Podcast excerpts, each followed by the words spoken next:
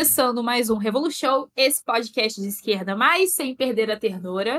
Bom, eu sou a Larissa Coutinho e eu vou começar apresentando primeiro os participantes para depois falar o tema, né? Do meu lado esquerdo está ele, que já participou aqui uma outra vez. Vitor, se apresente para o pessoal. Olá, meu nome é Victor Zanelato, também conhecido como Gariba, por causa do Garibaldo da Vela Sésamo, né? Quem é narigudo entende que em um momento ou outro vai ter um apelido de ave. Um outro companheiro que está aqui, um outro camarada que está aqui, que é narigudo também, sabe como é que é isso, mas enfim. Eu sou Vitor, eu trabalho com quadrinhos, sou roteirista de quadrinhos, editor, tenho um estúdio chamado Molotov HQ, que a gente produz, né? Quadrinhos nacionais independentes. Atuo pelo coletivo Quadrinistas Univos, que a gente está construindo aí com a categoria né, de quadrinistas para trazer melhores condições materiais e de trabalho. E também sou militante do PCB, né, o Partido Comunista Brasileiro, aqui de Santo André, a cidade que vos fala. Muito bem. E do lado esquerdo de Vitor está ele, Diogo, pela primeira vez aqui, se apresente. Ver como é, né? É, quando a gente grava uma vez e grava a segunda, as pessoas lembram de um monte de coisa que não falou da primeira, né? Enfim. ah, salve rapaziada. É, sou o Diogo Mendes, estou muito feliz de estar no Revolution pela primeira vez, podcast que acompanho há muito tempo. É, queria mandar um beijo pra minha mãe, tô brincando. É, sou quadrinista, trabalho com quadrinhos, tal qual o Victor também, que é meu companheiro de trabalho aí. Ah, atuo no, no, no estúdio Molotov HQ, onde a gente produz quadrinhos né, nacionais, independentes. A gente tem um horizonte aí de falar sobre condições materiais daquela trabalhadora, em especial a parcela mais marginalizada. Então a gente traz essa, esse protagonismo vias a pensar uma possibilidade de ruptura nessas narrativas, né? Além disso, também sou organizado no coletivo Quadrinistas Unidos. Também sou militante do PCB, atuo na célula Jano Ribeiro, aqui de Santo André. A gente está aqui para falar mal de algo que todo mundo que lê quadrinho já está radicalizado, com certeza já falou mal em algum momento. Mas só vou dar dica só. Muito bom, muito bom. E do lado esquerdo do Diogo, ela, que eu já achei que tinha participado algumas outras vezes aqui, de tanto que a gente conversa. Já devia ter participado, agora começou a estar tá lascada, vai participar sempre. Aninha, diga lá e se apresente. Olá, eu sou a Aninha, eu sou jornalista. Às vezes ataco como ilustradora, designer, e vocês podem também me conhecer por ser a voz da consciência do História Cabeluda. Muito bom! Maravilhoso.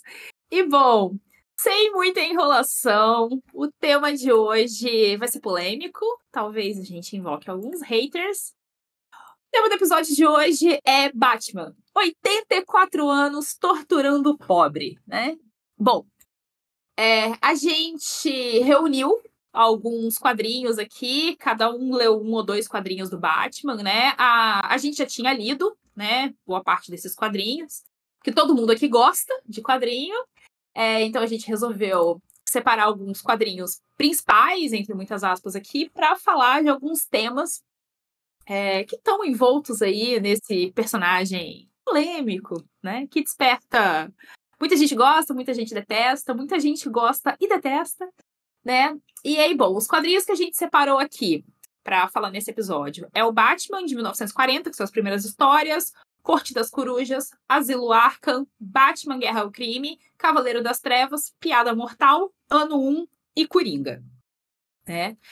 É, bom, é, vou começar pela nossa grandíssima fã de Batman aqui. Aninha, quais desses que você leu? E dá uma breve introdução pro, pro ouvinte que ainda não conhece, ou, ou né, conhece ou não conhece, para contextualizar um pouco das coisas que a gente vai falar no episódio. Eu li Batman 1, que é do Frank Miller e do Dave Muschelli. Eu, eu acho bem interessante a sonoridade do sobrenome dele, mas é, o, o Batman 1 é para contextualizar e contar mais uma vez a origem do nosso Bruce Wayne, do nosso Batman, o seu primeiro ano debutando como super-herói. Será que ele é um super-herói? Essa discussão ainda vai rolar durante o episódio.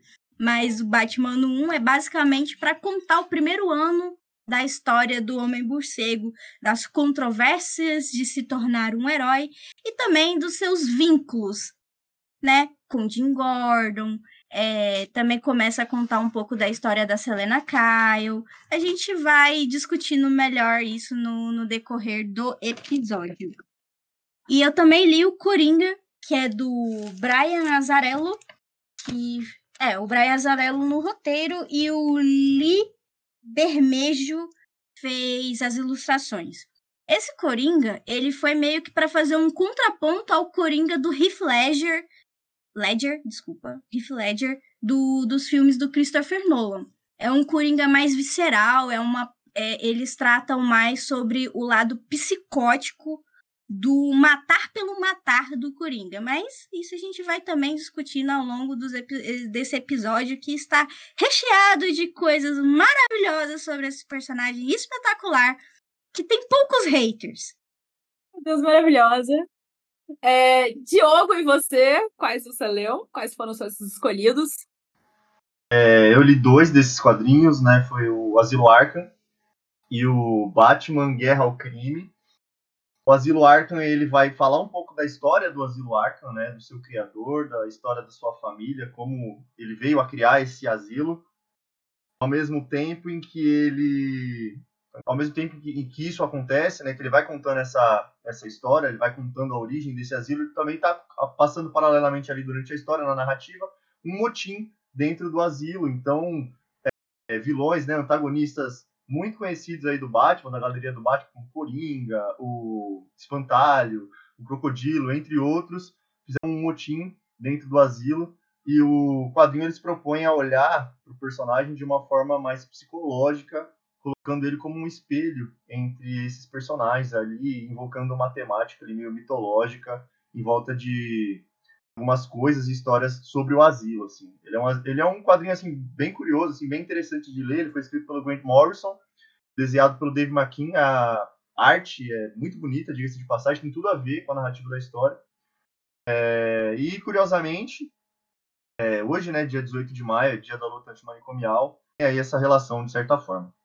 Já o outro quadrinho, que é o Batman Guerra ao Crime, acabou sendo uma escolha que a gente fez, né, que eu fiz particularmente, porque o Victor tinha acabado de fazer uma, uma palestra, né, uma discussão lá no, na Unesp, em, em Bauru, onde a gente levou vários quadrinhos para discutir quadrinhos sobre uma perspectiva política, é, em específico, né, uma perspectiva materialista, histórica e dialética, a gente levou o Superman Paz na Terra, que é um quadrinho onde o Superman tenta acabar com a fome na Terra, e aí isso expõe várias contradições, mas o quadrinho é um, é um apanhado de chorume liberal, chega a falar de não pode dar o peixe, tem que ensinar a pescar, literalmente ele fala isso, então enfim. É, queria saber o que, que o Paul Dini e o Alex Ross tinham para me oferecer lendo Batman Guerra ao Crime, e eu realmente nunca tinha lido, e peguei para ler, né? E já nesse quadrinho ele traz um pouco disso do sempre do Batman, né? De falar da origem do Batman, um pouco da vida dupla que ele vive, né? Se aproveitando ali de um pouco das informações privilegiadas da alta burguesia, enquanto espanca pobre na rua de noite. E o quadrinho ele basicamente traz uma, uma narrativa em volta de um empreendimento que está rolando ali na Baía de Gotham, a especulação imobiliária, etc. Né? A burguesia está articulando um esquema para construir prédio comercial. E enquanto isso, a área está meio que sendo utilizada pelo tráfico. Aí acontece, né, alguma coisa, né, uma noitada de crime do Batman lá, e prende um, prende, ele captura um bandido e percebe que duas pessoas foram mortas por esse cara. E quando ele vai olhar isso lá, ele percebe que uma pessoa acabou de se, de se tornar órfão também. E aí ele se enxerga nesse rapaz. Aí é, esse espelho, essa questão aí desse rapaz que tá passando por uma situação muito parecida com a dele, quando ele foi mais jovem, quando teve os pais assassinados, é o gatilho do, do resto do quadrinho e vai se desenrolando uma, uma narrativa em volta disso, né? que expõe aí diversas contradições que a gente vai discutir aí mais à frente. Maravilhoso. E Vitor, quais foram os seus escolhidos? É, os meus escolhidos foram Batman 1940, né, onde basicamente eu li cinco histórias do Batman, quatro histórias na verdade, e nessas histórias elas vão pegar essa, essa questão, né, da, da origem do Batman, que é enfim, é, contada muito rapidamente e vão trazer alguns personagens icônicos que perduram até hoje, né? Como por exemplo o Coringa, né? Que é o primeiro vilão dele que aparece, o Hugo Strange, que é o segundo, e a Selina Kyle, que aparece como gata, né? Nem como é, mulher gato. E enfim, a gente acaba descobrindo a presença dela só no final do quadrinho. E é uma história bem básica, assim, né? É, é um conjunto de histórias bem básicos mesmo, que mas que eles já trazem muitos elementos que são é, contados e recontados de formas diferentes, né? Em torno aí desses 84 anos do Batman. O segundo quadrinho foi A Corte das Corujas, onde basicamente vai trazer essa questão filantrópica, né? Que o Bruce Wayne tenta empreender em diversos momentos em outras histórias também. E só que infelizmente, né, ele é um burguês muito bonzinho que está querendo ajudar, porém existe a Corte das Corujas, que é formada por uma burguesia que é mais antiga, né, do que a família Wayne existe na, na cidade de Gotham. E ele acaba sendo, enfim, né, colocado no meio dessa trama que é toda conspiratória. É um quadrinho bem legal, assim, nesse sentido, né, porque desenvolve bem nesse, é, nessa questão de conspiração, então você fica, nossa, será que existe mesmo? Ele mesmo se, enfim, né, ele acaba se questionando da existência, mas aí vai lidar mais para esse lado, né, dele descobrir o que é essa corte das corujas e entender um pouco da história de Gotham e da própria história da família Wayne. Basicamente é isso. Bom, maravilhoso. E bom, né, os meus escolhidos. A gente tem, de um lado, o terrível Frank Miller, no Batman Cavaleiro das Trevas, né? Que, bom, resumindo muito, né? O, o, ditado já diz que o idoso ele é covarde, né? E nesse caso, o Batman é um bom representante disso. A gente tem um Batman velho, é, decadente, desgostoso da vida, com pensamentos suicidas e etc. Gotham cada vez mais na pindaíba. É, e aí você tem esse Batman querendo salvar, né? Mesmo velho, idoso, podre, caindo aos pedaços. Essa é Gotham terrível, né? E aí, eu, eu não quero entrar em, em, muitos spoilers aqui, muitos detalhes, eu não quero começar a falar o quanto eu odeio Frank Miller já de cara. Então, vou parar por aqui e falar um pouco do, do outro, e depois eu, depois eu entro no, no meu ódio a Frank Miller aqui. E o outro quadrinho que eu li é o Piada Mortal, do Alan Moore né? Que é, é, é, muito louco, né? Porque você. Eu primeiro li o do Frank Miller e depois fui pro, pro Alan Moore. Eu já tinha lido esses quadrinhos há muito tempo atrás. É... Então foi interessante reler, inclusive, para ver como o roteirista faz toda a diferença num personagem, né? E aí, já no Piada Mortal, você tem é, uma das que seriam a, a origem mais famosa, uma das mais famosas do Coringa, né? Ele vai contando basicamente a história dele. Você vai tendo a história do Coringa, do que, que aconteceu na vida dele, de como ele se tornou Coringa, enquanto ele tenta provar que qualquer homem pode virar um grande vilão se ele tiver um dia muito ruim. E aí ele vai contando a história dele de fundo e ele vai tentando provar essa teoria. E para provar essa teoria, ele apronta várias confusões em Gotham é, também não vou entrar muito em detalhes aqui para não dar spoiler, mas é um quadrinho bem, bem pesado. Inclusive, Aninha já comunicou aqui anteriormente que a, o próprio Alan Moore tem muitas críticas a esse quadrinho, não gosta desse quadrinho. É, então, resumindo muito é isso, senão eu vou dar muito spoiler aqui do que, que a gente vai falar. Mas, de qualquer forma, né? Tanto o Cavaleiro das Trevas quanto a Piada Mortal são quadrinhos muito densos, são quadrinhos muito pesados, são quadrinhos que dão muita raiva de formas muito diferentes. E é isso, né? Então, vamos começar aos pontos principais aqui. E é isso. Vamos lá. Eu só queria deixar um, um, disclaimer para os ouvintes que eu comentei sobre o Alan Moore no off. Sim, o comentário do Alan Moore foi no off. E já aproveita e já faz. Eu acho. Não, não, vamos deixar esse comentário mais para frente, mais para frente. Eu acho que o nosso amigo Gariba que deve começar a discussão. Vai lá, Gariba. Olha, tendo como perspectiva, né, as primeiras histórias elas vão trazer, né, eu vou falar primeiro sobre o Batman de 1940, né, porque aqui no, no podcast a gente se organizou, porque se, se a gente for falar de todos os quadrinhos ao mesmo tempo ia ficar uma bagunça, né, se a gente for parar para falar de um quadrinho e depois falar de outro quadrinho também não, não ia ajudar muito no ritmo, né, pra gente prosseguir com esse debate. Então a gente acabou pegando alguns temas que são recorrentes é, em uma da, na verdade quase todas, né?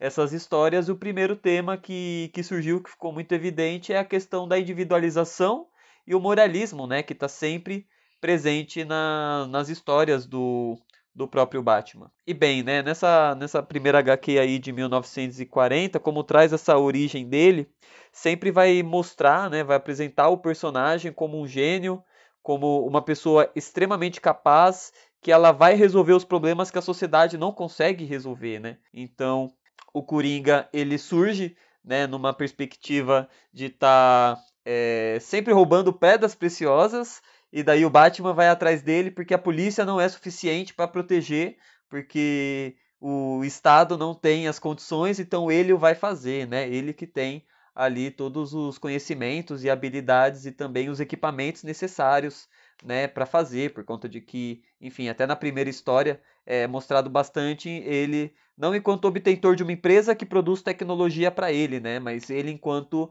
indivíduo que consegue desenvolver uma tecnologia e utilizá-la né, para fazer as suas investigações e tal. E daí eu achei bem interessante na Corte das Corujas que esse aspecto ele é colocado bastante através da questão da filantropia, né? É, o Batman ele tenta construir uma revitalização é, de Gotham e no sentido urbanístico e no sentido de transporte.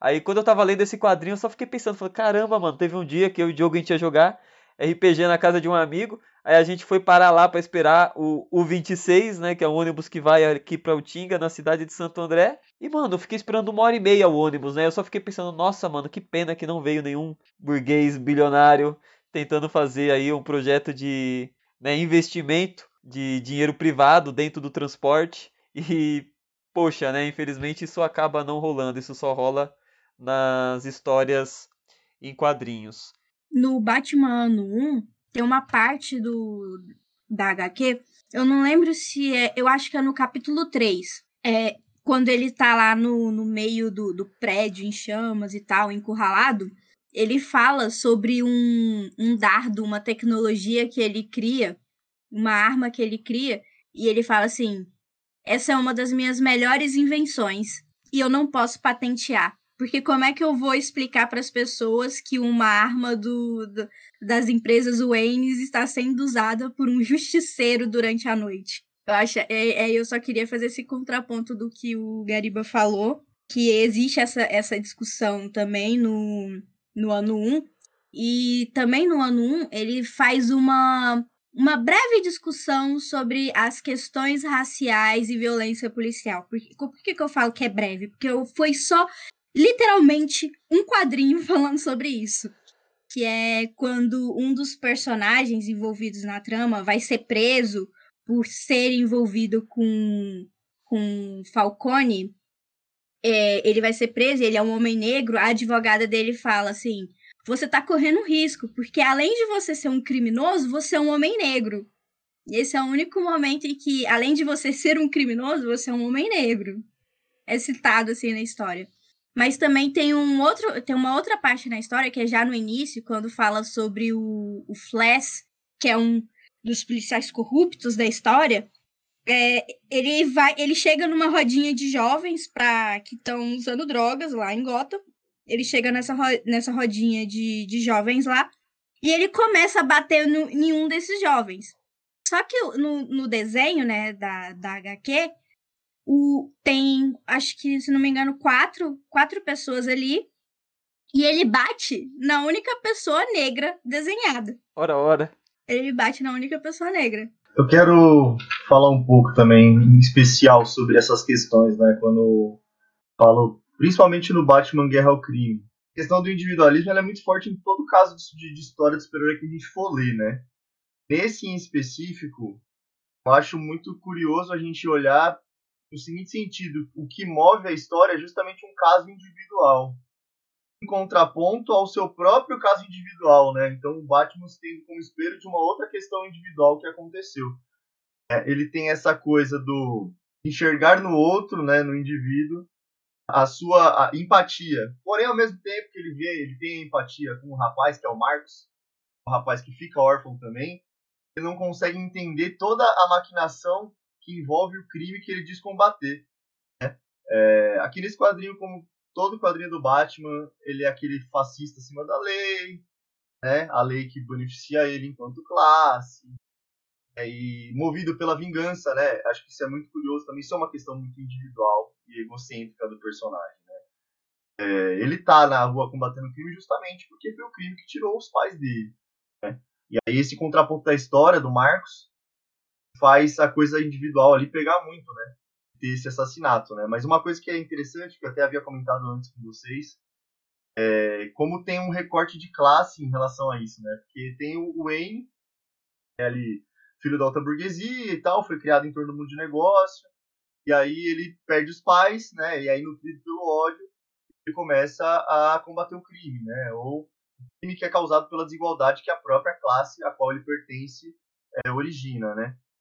Outro rapaz que é o da periferia, né? Que é o Marcos, assim que ele perde seus pais, ele entra pro crime como uma forma de subsistência, né? Ele também está fazendo justiça com as próprias mãos, de certa forma, dependendo do ponto de vista, né? É interessante você ver o quanto é, o, o, Batman ele consegue enxergar o trauma do rapaz, ele não consegue olhar para todo o resto que está em volta daquilo ali, né? Aí tem a questão também da filantropia que eu acho que é interessante, né? Porque aí entra na falta moral da história. Que essas outras não sejam também, mas essa é bem específica, assim. A história ela tenta sempre não ser maniqueísta, assim, porque ela coloca a burguesia não como parte do problema, de certa forma, mas sim elementos da burguesia são parte do problema, né? Está lá o Batman, é o filantropo, é o cara que vai resolver as questões, mas tem aquele outro que molha a mão do policial. Ah, esse cara aqui, ele é a maçã podre dessa galera, né? Então, nesse sentido, a história ela tenta dizer que existem pessoas ruins aqui, como existem pessoas ruins ali também, né?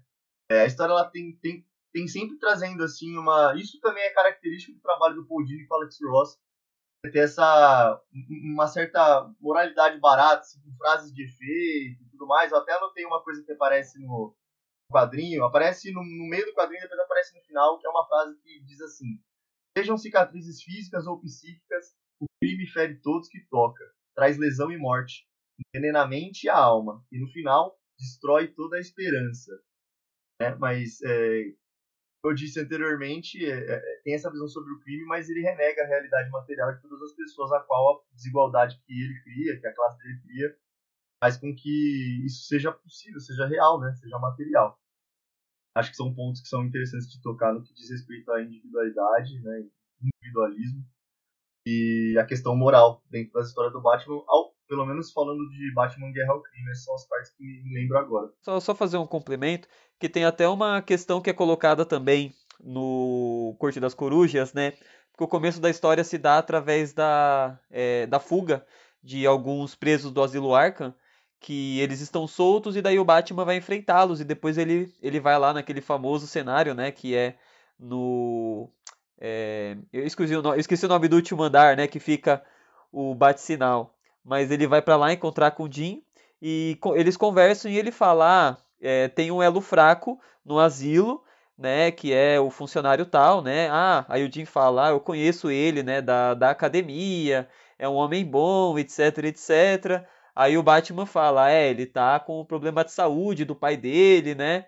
Meio complicado e é, além disso, também está com um divórcio eminente da esposa, né? Porque aparentemente ele está traindo a esposa com uma garçonete, etc. E o Jim ele vira e fala: é difícil encontrar homens que não são corruptíveis hoje em dia, né?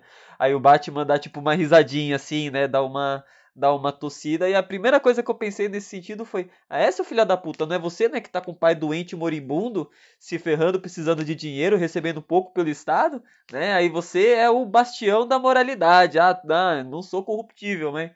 Porra, né? Até. o cara esqueceu que os pais dele morreu num beco e ele se fantasia de homem morcego durante a madrugada para combater o crime. Só isso. Então, nisso, cara, esse lance do, do individualismo e tal, isso é muito Batman, né? Porque o Batman, ele, ele, ele é o deus da porra toda, porque assim, o Estado ele não é o suficiente, a polícia não é o suficiente, nada é suficiente, apenas Batman é o suficiente, né? Então essa questão do, do individualismo ele é muito forte. No Cavaleiro das Trevas, né? Como eu falei, a gente tem um Batman velho já, é, um Batman que tá assombrado por, por demônios e, e, pensamentos, né? Ele tá muito na bad vibe, assim, só não tá na, mais na bad porque é rico, né? Aí ele tá lá Jururu vibes, triste, e, e Gotham tá cada vez mais decadente, né? Tá uma, uma época terrível, e ele está numa época terrível, por quê? Porque não tem o Batman para tocar terror na bandidade. Então, se não tem o Batman para tocar terror na bandidade, a bandidade, vida é um murango e sai fazendo o que quer, né? Daí, você tem ele que, vendo um filme, se eu não me engano, do, do Zorro, ele lembra do, dos pais, lembra do que acontece com os pais e, e, e resolve voltar a limpar as ruas, né? É, ele percebe que, né, ele não é aquele Batman do jovem Batman, né? Ele, o corpo já não responde mais. É, mas Pra, é, isso é muito louco, né? O que a gente não tem de um Batman mais né, lutador, atlético e etc., devido à idade, às questões, a gente tem de um Batman extremamente bruto, assim, é, é, é um Batman especialmente bruto, é, especialmente sanguinolento mesmo. É, eu acho que ele só não é pior porque a DC deu uma, uma segurada na mão, porque se dependesse do Frank Miller, ele teria sido consideravelmente pior, né? É, porque a gente já tem, logo no começo, o Batman deixando um bandido é, completamente aleijado. Assim, logo, logo de cara, o cara já começa desse jeito. Então a gente consegue perceber é, uma postura diferente, né? É, o que é que deixa claramente. A, a, gente consegue perceber claramente tons de Frank Miller, né? É, ali. O, e contrapartida, né? você tem o Duas Caras sendo solto, ele fica pé da vida, porque na cabeça do Batman você não tem a possibilidade de reabilitação de um indivíduo, ainda mais como o Duas Caras. E é isso, né? O, o, o Duas Caras é solto e logo em seguida já está aprontando várias porque é isso, né? Porque ou o personagem do Batman, ele foge, porque todo mundo foge de Arkham, é uma coisa impressionante, né? Pelo amor de Deus, assim, sempre tem alguém fugindo. Ou quando ele não foge, os psiquiatras e psicólogos e funcionários do Arkham como todo claramente são pessoas completamente incompetentes, né, na narrativa do Batman, que liberam pessoas que não podem ser liberadas, porque a narrativa é sempre essa. É, isso acontece, o Duas Caras pode apronta várias confusões e vai Batman atrás de Duas Caras e assim por diante, né? E, e, e o Cavaleiro das Trevas inteiro é sobre isso, né? É, é o Batman lutando sozinho contra o Estado, é o Batman lutando sozinho contra a corrupção das organizações, é o Batman lutando sozinho contra a mídia, essa mídia que defende direitos humanos para bandido, Tá entendendo? Então, é terrível, é terrível, assim, nesse sentido, né? É, e de contrapartida, na narrativa do Piada Mortal, o, a gente tem o, o, Batman com. Porque assim, né? O, o Coringa, ele foge, porque é isso que acontece, né? foge de Arkham, mais uma vez. Aí o Coringa foge, tem essa proposta, né, de provar que todo homem, qualquer homem, inclusive um homem bom, pode se tornar um vilão se tiver um dia ruim. É, e ele pega o, o comissário Gordon para provar essa teoria, né? Nesse processo, ele conta a história dele e é muito louco que a história do ba a história do Coringa no Piada Mortal é uma história de luto, é uma história muito triste. Se você for ler a história é, sem toda a, a, maldade que ele faz no presente do quadrinho e focar no passado, na história que ele conta, é uma história extremamente triste. Porque ele tá pobre, ele tá sem trabalho, a esposa tá grávida, ele resolve fazer um assalto para conseguir levantar o dinheiro, porque é isso, né? O cara tá na merda. É, a esposa morre, ele vai fazer, tem que fazer o assalto mesmo assim. Quando ele tá fazendo o assalto, acontece um acidente, ele cai num tanque, Nisso, né, ele fica lá com aquela pele branca esquisita, aquele cabelo esquisito. E é, e é isso, né? E aí e ele sofre acidente por causa do Batman, né? Porque o Batman chega lá pra, pra fazer as paradas e, e é esse o problema. É uma história triste, né? Você fica, você, você fica pensando como se, sei lá, um sistema de saúde público decente, talvez, a gente não tivesse nessa situação, se você tivesse sistema de assistência social decente, a gente não tivesse essa situação, se você tivesse um processo de pleno emprego, talvez não tivesse nessa situação. Então você começa a ver uma série de fatores que, né, as coisas poderiam ter sido diferentes. E ele pega o, o Gordon para Cristo, né? Só que ele faz isso. É, cara, eu não vou entrar nisso agora. Eu não vou entrar nisso agora, não, porque isso, isso dá pano pra outras coisas. É, porque senão eu empolgo. Mas, basicamente, toda essa narrativa é, individualista e moralista, é, ela é o que dá o tom do Batman como um todo. É, seja. E isso in, in, é independente se é um Batman escrito por um fascista, que nem o Frank Miller, ou por um cara como o Alan Moore.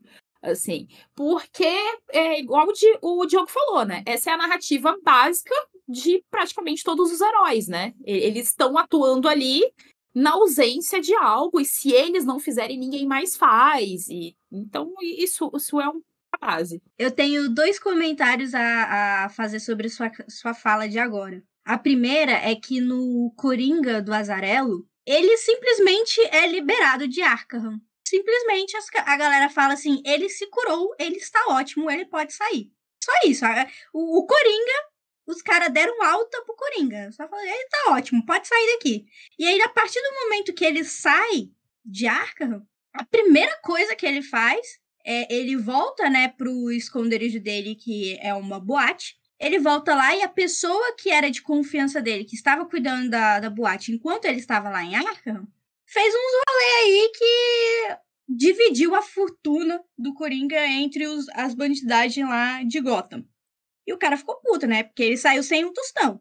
E aí, o, o Coringa simplesmente, ele, tipo, ele escalpela o cara. Tira toda a pele dele como se ele fosse um Bolton lá de Game of Thrones. Que eu, eu, eu esqueci qual é o termo que fala quando a pessoa arranca a pele da outra. Mas ele faz isso. E, tipo, ele acaba, tipo, duas horas depois de ser liberado de arca e ter tido alta por estar bem em estação. E meu segundo comentário é o Batman nada mais é que uma grande alegoria sobre luto que as pessoas não sabem lidar. Só isso. Vou deixar aí a cargo dos, dos haters do Batman falar mais sobre o tema. Super-herói é só um policial com identidade coberta, velho. Ele faz o trabalho da polícia. Nada mais nada menos do que isso. A gente, enquanto autor de quadrinho, a gente tem uma perspectiva de desconstruir essa parada, porque aquilo que a gente já estava falando, é rolê de individualização de problemas que são problemas coletivos. Como é que alguém sozinho vai resolver uma parada e não vai ter fim? Ele vai acabar com o crime da noite pro dia. A gente sabe que o crime não se resolve prendendo pessoas, não é por isso, né? O crime vai melhorar, ou vai piorar, ou vai deixar de acontecer. É, e a gente, quanto autor, tem a perspectiva de, de questionar isso nas, nas nossas histórias, né? O super-herói faz isso. Ele faz o trabalho da polícia, resumidamente só que com uma máscara, né? A grande maioria. E tem uma outra coisa que eu acho curiosa, né? A gente tem esse Batman do Frank Miller, muito citado pelo Larissa em relação ao Cavaleiro das Trevas e tudo mais. E é muito louco a gente ver nessa última toada do cinema da DC, era esse o Batman que a gente tinha.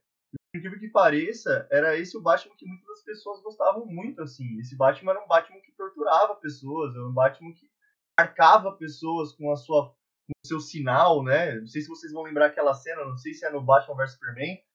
É Batman vs Superman. Ele marca um, um, cara, tipo, com o símbolo dele, sabe? Então, olha o nível do cinema em relação a, a, esses personagens, né? Ele é um fascista, mas ele é tratado como um herói. Né? Então, o, o, próprio Snyder, né? A, a estética do Zack Snyder é uma estética fascista, né? Tem até uma questão que é colocada na Corte das Corujas sobre a própria Gotham, né? É, começa falando sobre uma pesquisa que fizeram no jornal, né? Que agora eu não lembro agora se é. Não é Clarim Diário. É, os nomes de jornal de, dos quadrinhos é sempre o mesmo, eu sempre acabo esquecendo. Mas enfim. E daí eles pedem, ah, complete a frase. Gotham é. Aí muitos Gotham é uma desgraça, Gotham é lixo, Gotham é não sei o que, sempre nesse olhar pessimista, né?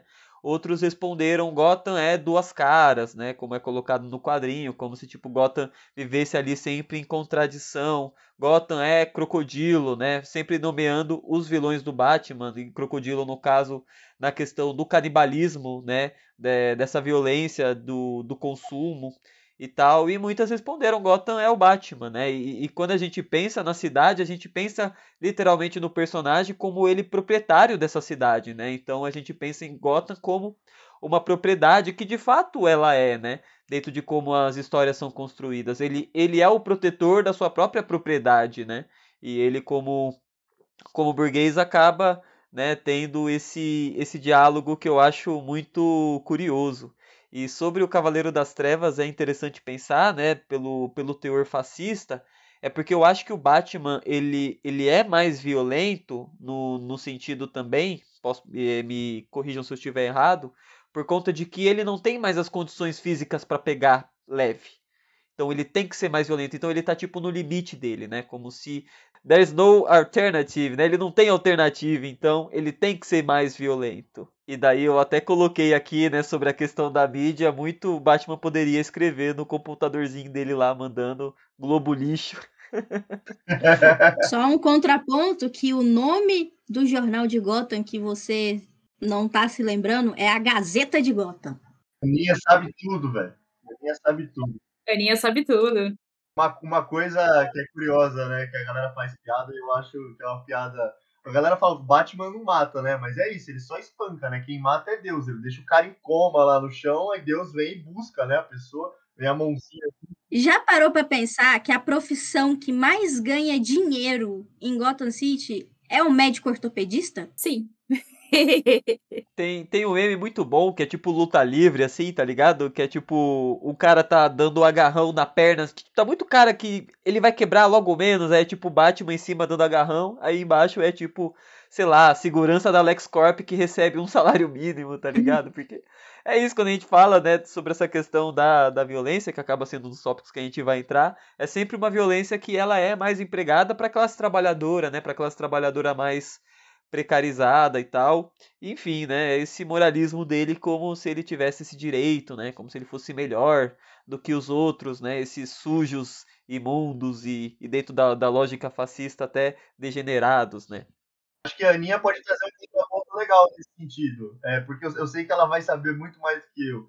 Mas apesar do Batman ser um espancador de pobres há 84 anos, os seus vilões são pessoas muito bem formadas educacionalmente, a galera é tudo doutor e a porra toda. Não, é promotor, é a galera da, é o, a galera da máfia e tudo mais, assim. Eu acho que um, um, um vilão ruim, ruim, assim, do, do Batman só tem, tem um ensino médio completo, que é o Coringa. Eu acho que o Coringa é o que não tem mais assim uma formação, porque tem o Charada, né, que é o que ele é, que ele é cientista e tal. Mas o, o mais o mais ralé ralé seria o Coringa que só tem o ensino médio. E assim, né, ralé ralé entre aspas, assim, só para contextualizar dentro do, da, da história do Batman. Acho que o único que não tem um diploma mesmo é o Coringa. E eu não lembro do, do Pinguim, mas ele era gerente, né, de, de clube, então. O, o negócio que eu ia falar aqui é porque complementando isso que o, o Vitor e o, o Diogo falaram, né? De ah, é, eu não mato, eu só. Quem mata é Deus. É, isso no, no Cavaleiro das Trevas é, é gritante, porque o, o Batman ele deixa o Coringa tetraplégico, né? E ele deixa o Coringa tetraplégico, o que gera que o Coringa se suicida, né? Um tempo depois. É, complementando bem, bem esse rolê. É, e, e, sim, Vitor, isso que você falou, o, o lance do Batman tá especialmente violento. Tem muito da questão da idade, né? Que se. E, e tem muito uma coisa do se eu não resolver agora, o que, que vai ser de Gotham? É, ele, ele tem muito essa questão, né? Que aí entra também na questão do da gangue mutante, né? Que é uma coisa muito ímpar. Milícia.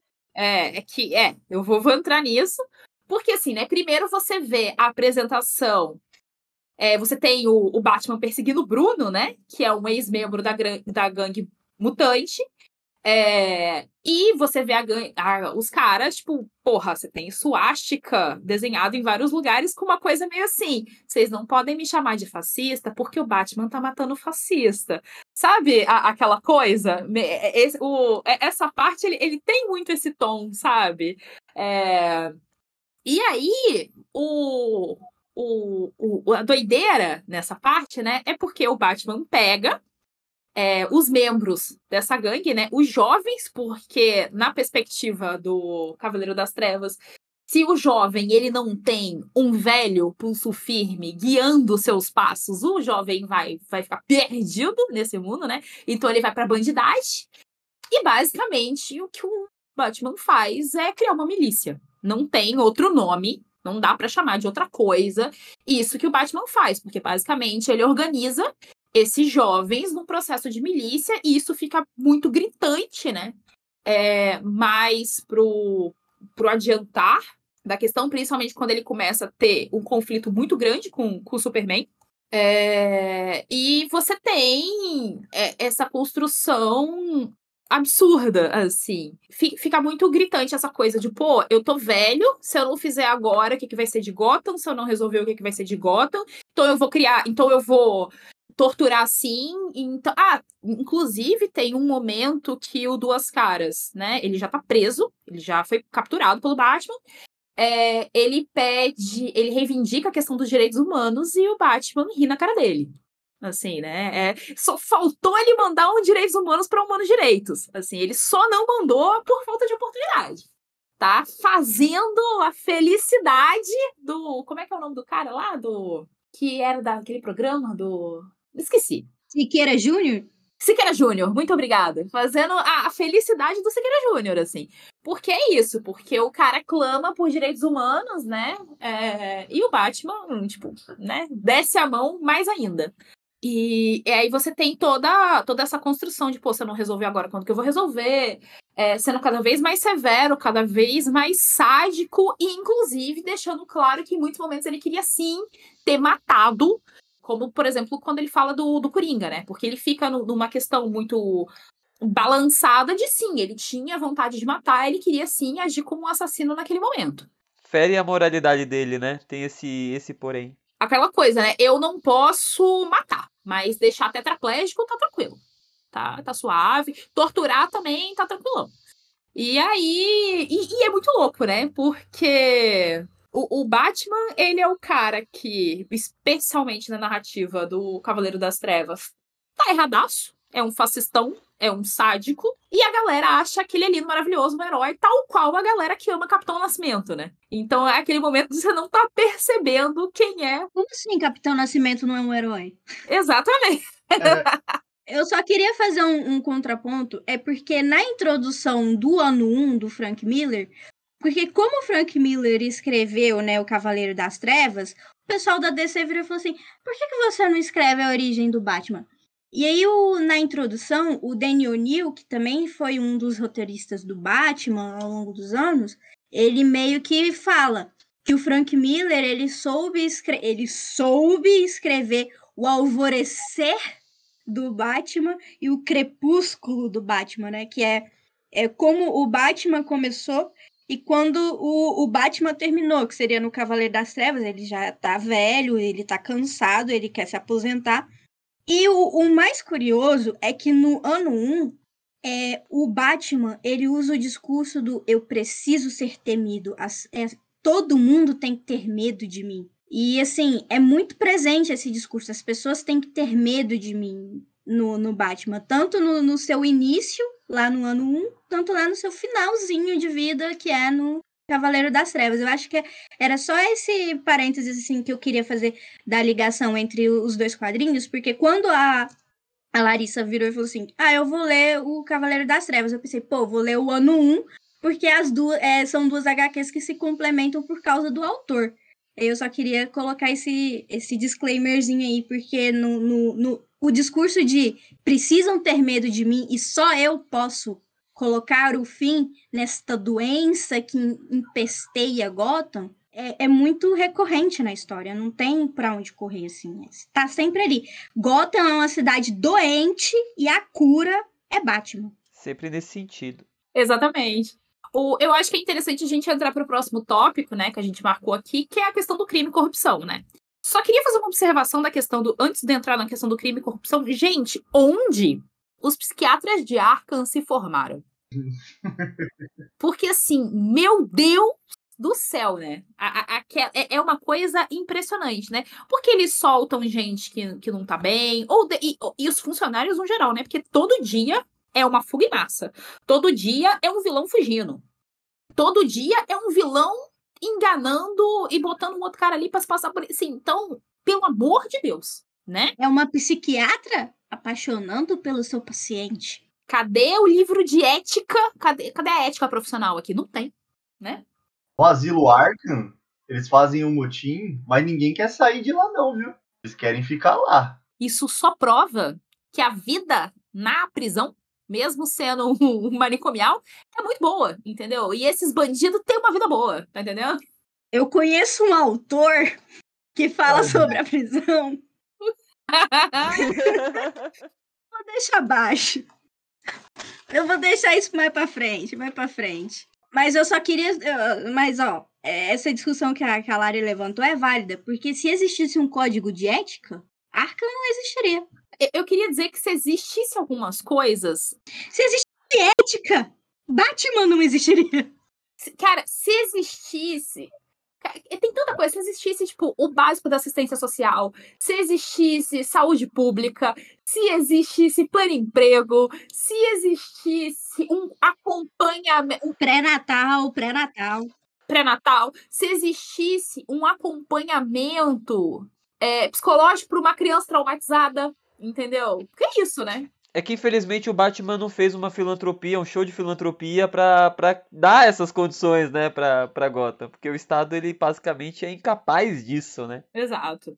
Bruce Wayne não vendeu armas o suficiente para bancar um sistema de saúde público universal de Gotham City. Veja bem, talvez, só talvez, considerando que a gente tá falando de Gotham, do, dentro de um contexto norte-americano, a mansão Wayne não fosse o suficiente para ser hipotecada para pagar um tratamento psicológico do menino. Só talvez. Lá não tem SUS, né, velho? Aí é um pouco diferenciado o negócio. Sobre a questão da criminalidade, eu vou até puxar uma questão que já foi citada aqui até na, na brincadeira, mas que eu acho que é pertinente, né? Que é a questão dos próprios vilões, né? Aqueles que cometem crime. Isso já foi até. É, não, não lembro aonde, mas alguém falou: ah, mas os vilões do, do Batman não são pobres, né? Eles têm faculdade, ah, eles são ricos, etc, etc. Mas quando a gente para para analisar, esses vilões, eles chamam quem para trabalhar, para, né, para formar aquelas gangues, né, aquelas que aquela força armada para cometer esses crimes são pessoas precarizadas, são pessoas que sofrem, né, pelas questões que a própria Larissa colocou, né? Então, como que essa essa total falta, né, esse esse projeto que não é colocado na história dessa forma, mas de fato deve, é, é um projeto burguês de precarização da vida, de precarização do trabalho, né, de precarização da qualidade de vida e enfim, como essas questões elas realmente são elas são fundamentais para manter esse ciclo de, de violência dentro da história, mas são pontos que eles vão tocar, né, dentro da, das HQs por conta de que isso não é conveniente, né? Eles precisam que saia sempre o vilão vai estar tá fugindo e o vilão ele tem que ser, cometer o crime, então não tem ressocialização, esse tipo de coisa. E ele sempre tem um tipo de qualidade extraordinária que faz com que o Batman fica puto por, por esse vilão ter essa qualidade extraordinária. Tipo, ele não consegue matar o Coringa por ele ser um contraponto dele, por ele fazer o porque assim, né? É, como é que é mesmo lá na Piada Mortal que o, é, o Batman meio que é, ele começa a fazer as reflexões dele sobre o Coringa e ele fala, né, que o Coringa é um contraponto, né? Que ele faz. Que o Coringa faz com que ele reflita sobre certos problemas que ele tem também. E se eu não me engano, eu acho que ele também tem esses tipos de pensamento com outro, outros vilões. Tipo, o, o Charada é um é um vilão que desafia ele muito intelectualmente, já que ele é o cara mais inteligente do mundo e sabe desvendar qualquer mistério, né? É o maior detetive da DC, né? E aí também entra um outro vilão, que é o Espantalho, pelas questões psicológicas, e o Mister Frio. São vilões que de alguma forma desafiam a questão dele ser o máximo, ele ser o ômega, o senhor das respostas. Aí quando é, esse vilão tem esse contraponto, ele fica meio putinho, meio bravinho. Essa é a fã, viu, ouvintes? Essa é a fã do Batman aqui. Hein? Eu sou fã, mas eu tenho autocrítica. Passar é. pano jamais. Como a gente costuma dizer, para você falar mal, você tem que, você tem que saber do que está falando mal, né, gente? Vamos lá, não vamos falar mal das coisas sem ter, sem ter propriedade. Eu queria até buscar um ponto no, no, no na, na relação da criminalidade, coisa e tal. Nesse quadrinho no Guerra ao Crime, né, que, que vai tratar mais especificamente sobre essa questão, né, como o próprio título diz, é, tem, tem certas contradições que são tão gritantes assim que chega a ser engraçado, assim, né? Porque um dos bairros, que é esse bairro na Bahia, onde eles querem, na Bahia de Gotham, né? Onde está rolando essa especulação imobiliária, onde parece que vão ser instalados prédios comerciais, etc. E o burguês que está fazendo esse empreendimento está molhando a mão da polícia para matar a galera lá que está fazendo tráfico na região.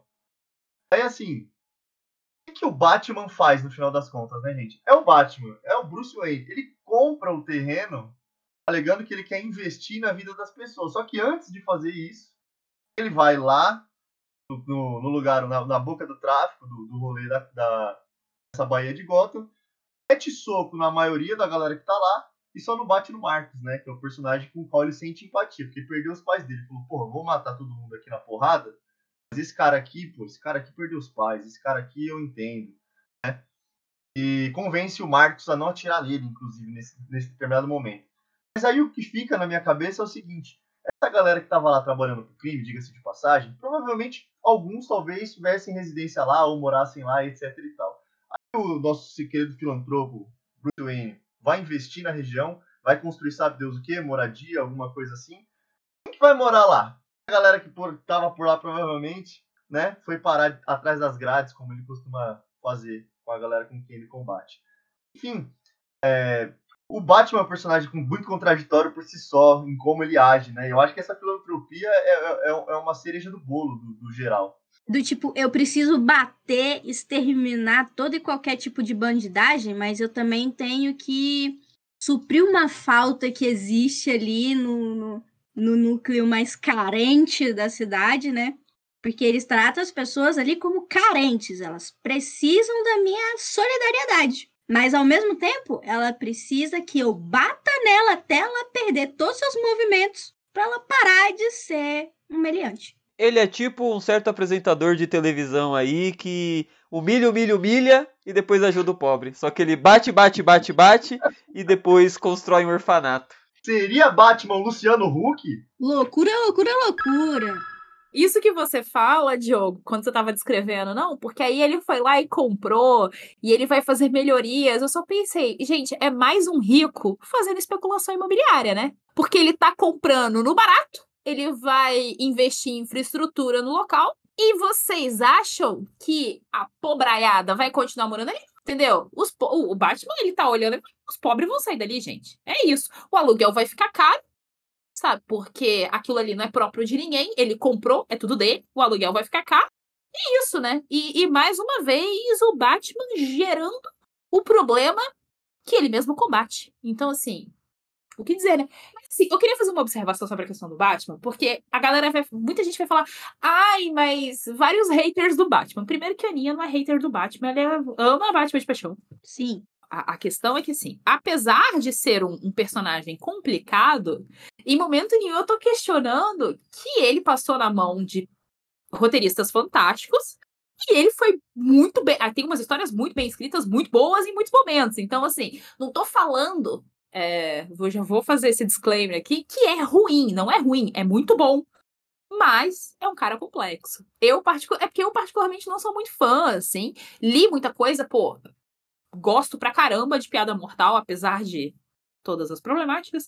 É... Até o Cavaleiro das Trevas eu acho muito bom, e eu acho muito bom levando em consideração quem tá escrevendo. Porque é isso, eu gosto de ler, de ler coisa de fascista para pensar, olha como é que eles, ele vai nas entrelinhas, né? Porque o interessante de ler o Cavaleiro das Trevas do Frank Miller, né? É que se ele pega a pessoa desprevenida, quando a pessoa vê, ela já tá lá. Porque ele tá agindo porque o Estado não tá agindo, porque a polícia é corrupta, porque ninguém faz nada. E a mídia é contra ele, e todos são contra ele, e, e você vai tendo toda aquela discussão, né? Que você precisa de um punitivismo para ensinar é, o bandido ao bandido temer, porque é isso, né? Você reduz o crime através do pavor, e você tem, tem, to, tem toda uma construção de você precisa de um homem, de um líder, para construção de uma nação forte, de, no caso, de uma cidade forte, é, para que você não tenha crime, para que você não tenha. Porque tudo é Batman ali, sabe? É, e, e, e é, é muito interessante como, se a pessoa tá desprevenida, tá concordando com o Frank Miller na narrativa. Ela fica. De fato, a mídia é malvada. E o Batman é um herói, de fato. O Estado é malvado e o Batman é o herói. De fato, faz completamente sentido o Batman criar uma milícia. Porque, gente, se não tem essa milícia, o que, que vai ser do pobre do cidadão, não é mesmo? É, é muito doida, assim, co como isso é construído, né? Já no Piada Mortal, você você vai tendo o desenrolar da história. E o que eu acho glorioso no Piada Mortal é quando as pessoas se dão conta, e é muito doido, né? Porque isso é, é para mim é muito claro nos quadrinhos do Batman num geral, que, pô, ele também é um grande problema. É, mas é muito louco quando as pessoas leem o Piada Mortal e falam, nossa, é, o Batman também é louco. Ó, oh, o, o Coringa conseguiu provar a teoria dele com o Batman. Eu falei assim, gente, mas vocês só perceberam agora? É óbvio que uma criança que perde os pais, vou repetir, a, o cara perdeu os pais e aos 25 anos resolveu que ia vestir uma roupa de morcego e sair na madrugada combatendo crime. Não tá meio claro nesse, nesse, nesse pequeno resumo que a pessoa não tá legal questão, né, do Batman sempre fazer a mesma coisa, esperando um resultado diferente. É isso. Ele fica cada vez mais violento, cada vez mais sem saco, cada vez mais vou botar o terror na bandidagem, achando que vai resolver. E nunca resolve. E em momento nenhum ele bota a mão na consciência e pensa: será se eu fizer uma coisa diferente? Vai ser resolvido? É isso. Porque assim, eu, voltando uma questão do, do Piada Mortal aqui, e aí eu até quero que a Aninha faça esse disclaimer, que a gente falou disso antes no off. É, eu gosto muito do Alan Moore, eu sempre vou defender o Alan Moore aqui, mas o, o Piada Mortal,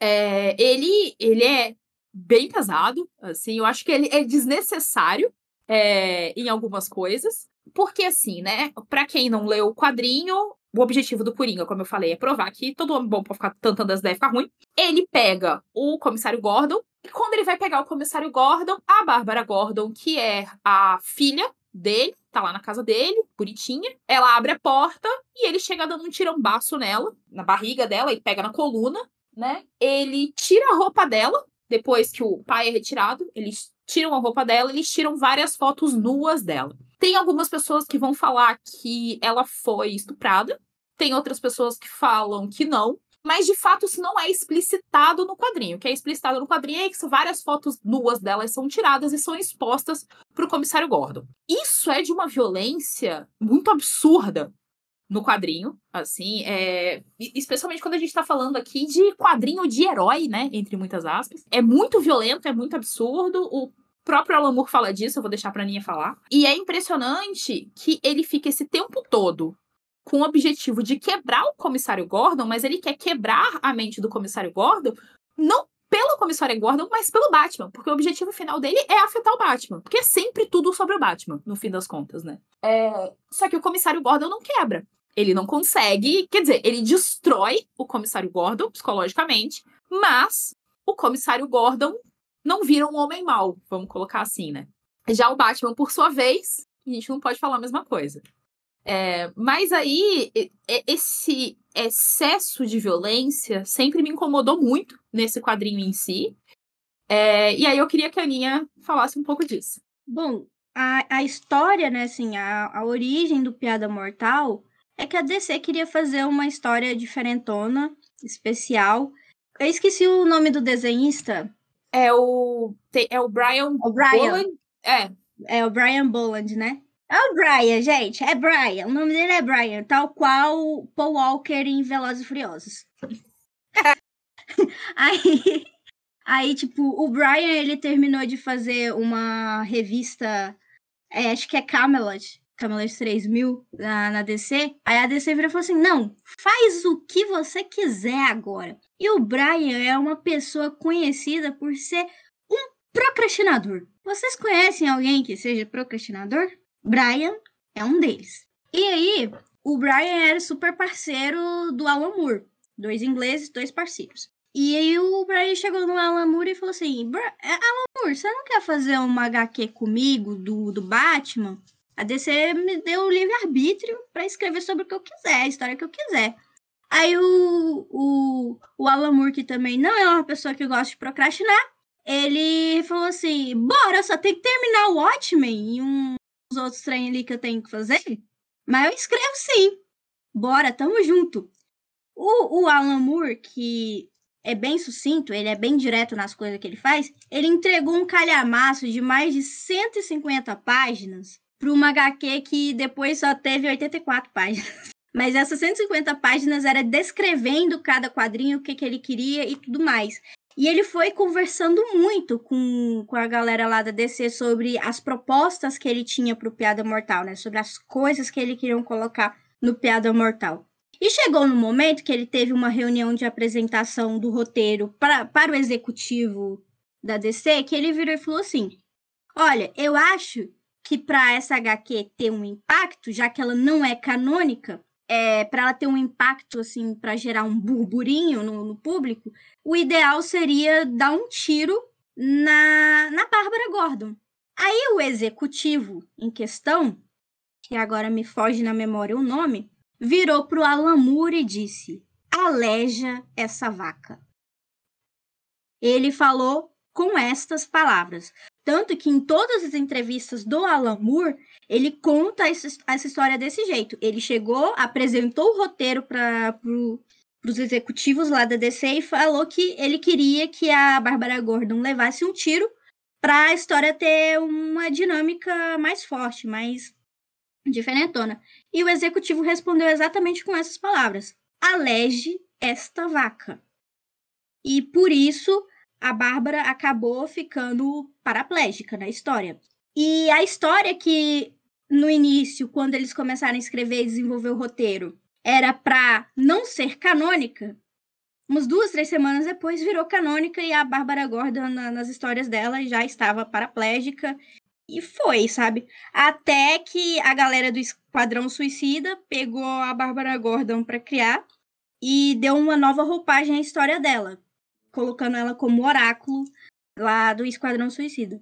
Mas em todas as entrevistas do Alan Moore, ele fala: Eu odeio piada mortal. É um HQ que tem um exagero de violência desnecessário. Se eu pudesse voltar no tempo, eu jamais escreveria essa história. Então, essa história, pro Alan Moore, é muito violenta. E ele fala assim que as pessoas que acham essa melhor história dele só pode ser louca da cabeça. Ele detesta, tanto que quando foram fazer o, o desenho animado do Piada Mortal, ele passou todos os direitos pro Brian. Ele não quis receber nada sobre Piada Mortal. Ele, ele literalmente ele finge que nunca escreveu porque houve muita interferência do, dos executivos da DC para que essa, é, essa HQ fosse exageradamente violenta sem um propósito. Era só a violência pela violência. Agora, só para fazer um disclaimer sobre a animação, a animação da Piada Mortal é terrível. Terrível.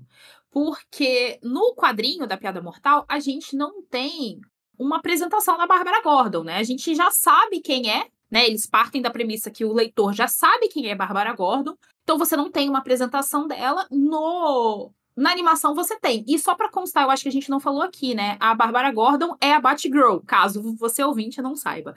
Você tem a apresentação da Bárbara Gordon na animação. O problema é que essa apresentação é horrorosa. Porque a Bárbara Gordon basicamente não tem personalidade nenhuma, ela não tem profundidade nenhuma, e ela é basicamente, ela só quer muito a aprovação pra caramba do Batman. E é isso. E também passa por uma sexualização totalmente desnecessária. E assim, é, é uma ode à cultura de estupro, essa, essa animação. Sim, é terrível. Total tudo nela tá errado. Tudo nela tá errado. É uma animação que, tipo, eu gosto de fingir que nunca existiu. Então, ouvinte, se você quiser conhecer a piada mortal, não caiam na pegadinha de ver a animação. O quadrinho é curtinho, em uma sentada você mata. Então, assim, tem na internet, só procurar, tá? Dá pra achar pra ler, de boa, você, você lê rapidinho. Não dá duas horas de leitura, tá? Então, assim, Tá afim de conhecer? Lê o quadrinho. Já aviso, é violento, é pesado, mas quer conhecer? Lê o quadrinho. Ignora a existência da animação, porque essa animação é terrível. Eu assino embaixo. Acho que as últimas animações, eu não sei de, de que época que é essa, mas se você for pegar essa animação, é, Superman Foi o Martelo, não vejam, simplesmente. São de 2016, 2017. E aí, falando do Alan Moore, eu acho que é impossível falar do Alan Moore e não lembrar dessa questão. O quanto ele tem uma crítica ferrenha a essa mitologia de herói, essa coisa que a gente tem vivido muito agora, né, dos filmes e tudo mais. E o Alan sempre foi uma pessoa que pegou os personagens e desmontou eles e tentou trazer narrativas diferentes para esses personagens. É, e a gente percebe o quanto isso está infantilizando a cabeça das pessoas de certa maneira, né? A forma como a gente olha, como eles olham o mundo a partir dessa perspectiva do Salvador, do Messias, de alguém que combate o crime com as próprias mãos, de alguém que faz as coisas a partir das suas próprias vontades e tudo mais. É, é uma crítica que ele tem trazido sempre, assim, e eu acho que vale a pena a gente refletir a respeito disso, né? E as pessoas estão tão desesperadas por super-heróis que agora me veio na cabeça aquelas montagens que faziam do, do Bolsonaro com Vingadores. Meu Deus. Do Sérgio Moro de Batman. Meu Deus. Eu desbloqueei uma memória terrível de vocês, desculpem. Gatilhos ouvintes, mas... foram acionados aqui. O, uma parada que eu ia falar os próximos tópicos que a gente tinha anotado, porque eu já vou falar, porque eu acho que dá pra gente já, já ir falando dos dois até, que é a questão do aparelho repressivo do Estado e a desumanização. É, des... Meu Deus, eu não sei falar essa palavra. Desculpa, ouvinte. Desumanização. Desumanização. Desumanização. Muito obrigado. Do doente mental, né? É, você vê o quanto. O... Por que isso, né? A construção do vilão do Batman é sempre um cara completamente tantando as ideias. Assim, porque. E, e, é isso, né? Porque acontece um trauma, ele fica louco com o psicótico assassino. Acontece, tipo, sofre um acidente, louco psicótico assassino. É, é, pobre, louco, psicótico assassino. É um cientista brilhante, louco, psicótico assassino. E é isso. Assim, você não tem outra alternativa. É, é, é absurdo é, e, e, aquela coisa, né? Que nem eu falei, meu Deus, de onde vieram os profissionais do arco? Porque todo profissional ali é completamente incompetente, porque libera quem não devia liberar, é, deixa o, os bandidos sanguinários fugir dia sim, dia também, né? É, porque aí eu fico pensando, gente, por que, que o cara tá lá em Gotham tocando terror? Ele vai ser preso, manda pra uma prisão em outra cidade. Talvez sei lá, se os funcionários do Arkham não estão conseguindo prender, né? Vai, é uma doideira, assim. A questão do, do asilo Arkham. Mas, assim, é, é sempre. É sempre muito isso. Você tem uma construção muito marcada que não existe ressocialização para esses caras. É tudo causa perdida, é, é tudo. Você não tem o que fazer e o Batman só não mata porque ele tem essa questão com com um assassinato, né? Porque claramente são pessoas que têm que passar o resto da, da vida atrás das grades, porque não existe possibilidade de você ressocializar um indivíduo desse. É, é, é, muito louco como é que isso é forte em toda a construção do Batman. Assim, em toda a construção do super-herói, no, no, geral, né? Porque, salvo algumas exceções, você não tem é, melhoria de conduta de vilão nenhum, né? Você tem um vilão ou outro aí que acaba se tornando mocinho ou é, vira herói mais para frente em alguns outros quadrinhos e tal, mas no geral a gente tem essa narrativa muito forte, né? Do, daquele, daquele vilão que acabou. Você não tem solução, não tem. É, é prender e jogar a chave fora. Aquilo, né, Larissa? Se a gente. Se, se as histórias acabarem com os vilões, acabam as histórias. Então já partimos desse ponto. Ao mesmo tempo que eu acho que é interessante a gente pensar sobre o seguinte prisma. É, numa sociedade onde a prioridade dessa sociedade é o lucro, é ganhar dinheiro, é botar essas pessoas para trabalharem sem nenhum direito, é, exaustivamente, em condições de, de, terem um auxílio, um auxílio a, questões da sua saúde, tanto física como mental. É, esses é Estados Unidos, né, velho? Naturalmente a gente vai ter os vilões do Batman meio tantas ideias, né? Eu acho que isso tem, tem um pouco de, de, a gente for parar para pensar materialmente, seria essa uma possível explicação para tanta gente assim não, não, não ser né, completamente é, ciente das suas habilidades psíquicas. Eu tô até me enrolando aqui. É um ponto que tem até nas primeiras histórias, que é uma história do Hugo Strange, que ele pega é, pessoas, né, que, que estavam no asilo Arkham e faz experimento com elas. Elas viram, tipo, pessoas gigantes, com super força, etc. E existe uma super desumanização nesse sentido, porque, tipo, o Batman vê e fala, ah, morreu. Partiu, foi pra, foi pra próxima, entendeu? Não existe nenhum pingo de empatia. E é bem chocante pensar, né, que essa história foi escrita em 1940 e o que que eram, né, os, os manicômios em 1940, quais que eram as pessoas que eram colocadas lá. E muitas vezes na, na história dele, os doentes mentais são as pessoas que cometem a violência, mas na grande maioria das vezes, na, na grande maioria das vezes, os doentes mentais são aqueles que têm, é, eles são violentados, né? Não apenas dentro do, do manicômio, mas, enfim, né, em toda a questão aí da, da própria sociedade capitalista, né? Então, é, isso marcou bastante. Eu tava lendo o quadrinho pensando, falando, caramba, mano, aqui tem, tipo, pessoas que podem ter sido enviadas pro, é, pro manicômio por uma questão de homossexualidade, por uma questão de depressão, por uma questão, né, por diversos tipos de questões que hoje em dia a gente tem um entendimento e, e é isso, para né, na, na, construção da narrativa, da, da história, eles vão ser total desumanizados, assim, é bem pesado de pensar. É, essa desumanização também passa por um processo de tortura, né, isso é uma tortura física, uma tortura mental, que essas pessoas estão passando. No próprio Asilo Arkham, no quadrinho, é, existe um momento que o, o Coringa fala de um dos rapazes lá do administrador do asilo que ele dá eletrochoque nas pessoas. Sabe? Então, o que, que elas estão passando lá? Como é que a gente está pensando em ressocialização dessas pessoas se a gente está torturando elas? Né? Que tipo de ressocialização vem desse tipo de tratamento? Né? A gente ainda tem uma experiência não muito diferente aqui com as comunidades terapêuticas aqui no Brasil, né? Enfim. O, só fazer uma observação rapidinha, né? É, a Aninha, ela tá com o livro de um certo calvo aqui, que fala da questão prisional, punitivista no geral, mas também tem um uhum. outro livro muito interessante desse mesmo calvo, sobre a questão da loucura, né? Que é a história da loucura, é, que é basicamente, é isso, né?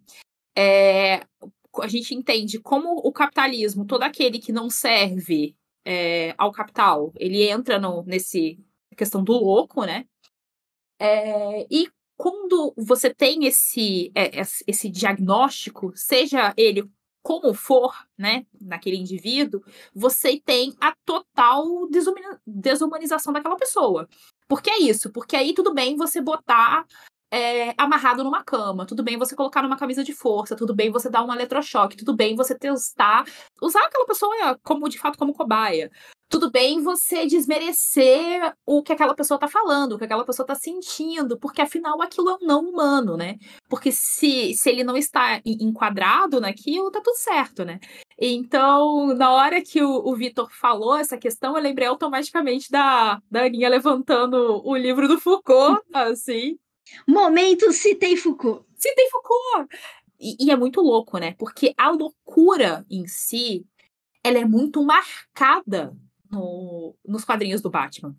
É, inclusive no próprio Piada Mortal, porque é isso, né? Porque o grande, o grande plot, vamos colocar assim, né, do Piada Mortal é aquele finalzinho que o Coringa conta uma piada e o Batman dá uma risadinha, né? Que eu até tinha deixado, eu deixei, deixei em aberto aqui, porque é, é muito surreal. Deixa eu abrir aqui. O Coringa vira pro Batman e fala: escuta só, tinham dois caras no hospício. Uma noite, eles decidiram que não queriam viver mais lá e resolveram escapar para nunca mais voltar. Aí foram até a cobertura do asilo e viram é, ao lado o telhado de um prédio apontado, é, apontando para a lua. É, apontando para a liberdade. Então, um dos sujeitos saltou sem problema para outro lado do telhado, mas seu amigo se acovardou. É, ele tinha medo de cair. E a primeira, o primeiro cara teve uma ideia ele disse: Ei, estou com a minha lanterna aqui. Vou acendê-la sobre o vão do prédio e você atravessa pelo facho de luz. Mas o outro cara sacudiu a cabeça e disse: O quê? Você acha que eu sou louco?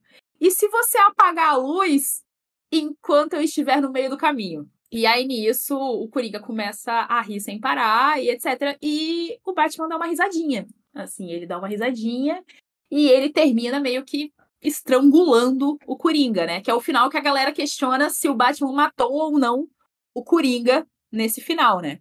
Para mim ele não matou, porque até porque, como a Aninha disse, né, o quadrinho não era para ser canônico e virou canônico. Se ele canônico e a Bárbara Gordon continuou tetraplégica e o Coringa aparece posteriormente, para mim o Coringa ficou vivo. Ele só deu uma estrangulada de leve, uma estrangulada assim na, na maciota, né? Como que, que, que, que é uma estranguladinha entre amigos, não é mesmo? E é isso, né?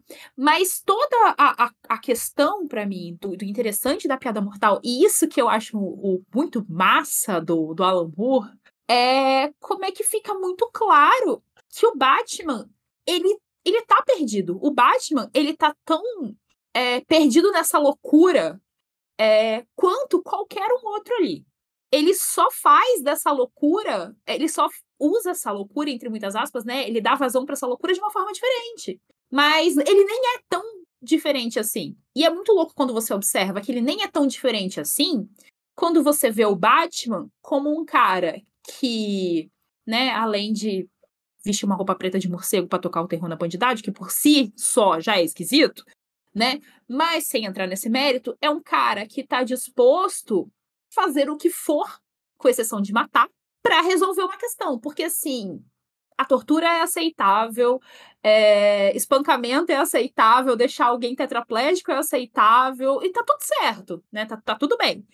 É, e, e, é isso. O, o, lindo do Piada Mortal é o quanto você percebe que o Batman é completamente louco também, sabe? É louco, óbvio, né? Por essa narrativa da, da, construção dos quadrinhos. E é mais ou menos isso. Podem, podem ir, pessoas. Eu vou citar Foucault, hein? Eu vou citar Foucault de novo. Vou citar vai lá, vai lá, vai lá. Estamos perigosos aqui é, é, que no Vigiar e Punir, né, ele tem uma passagem que ele fala que a prisão, ela tá longe de transformar os criminosos em pessoas honestas, e serve apenas para fabricar novos criminosos. E, e aí, quando a gente para para pensar na, no sistema prisional norte, é, dos Estados Unidos, a prisão para eles é um mercado lucrativo, né? Tanto que as prisões de lá são privadas e quem está preso é é forçado a fazer trabalhos não remunerados. Então, quando a gente para para pensar que Arkham não tá ali para ressocializar as pessoas, mas assim, para deixar elas hum, elas precisam estar tá longe da sociedade, vamos amontoar elas ali e quando lotar a gente tira, a gente tira uns. E eu acho que eu acho que Arkham é meio que isso, sabe? É um depósito de pessoas cara, porque assim, a pessoa com problemas mentais, ela é marginalizada. Tanto no quadrinho quanto na vida real. Quantos, quantos casos de psicofobia a gente não, não presencia no nosso dia a dia?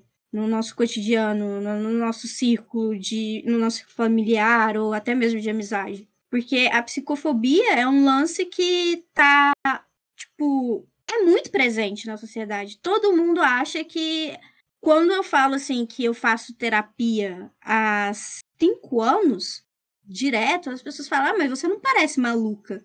Terapia, fazer terapia, ser vinculado à pessoa maluca.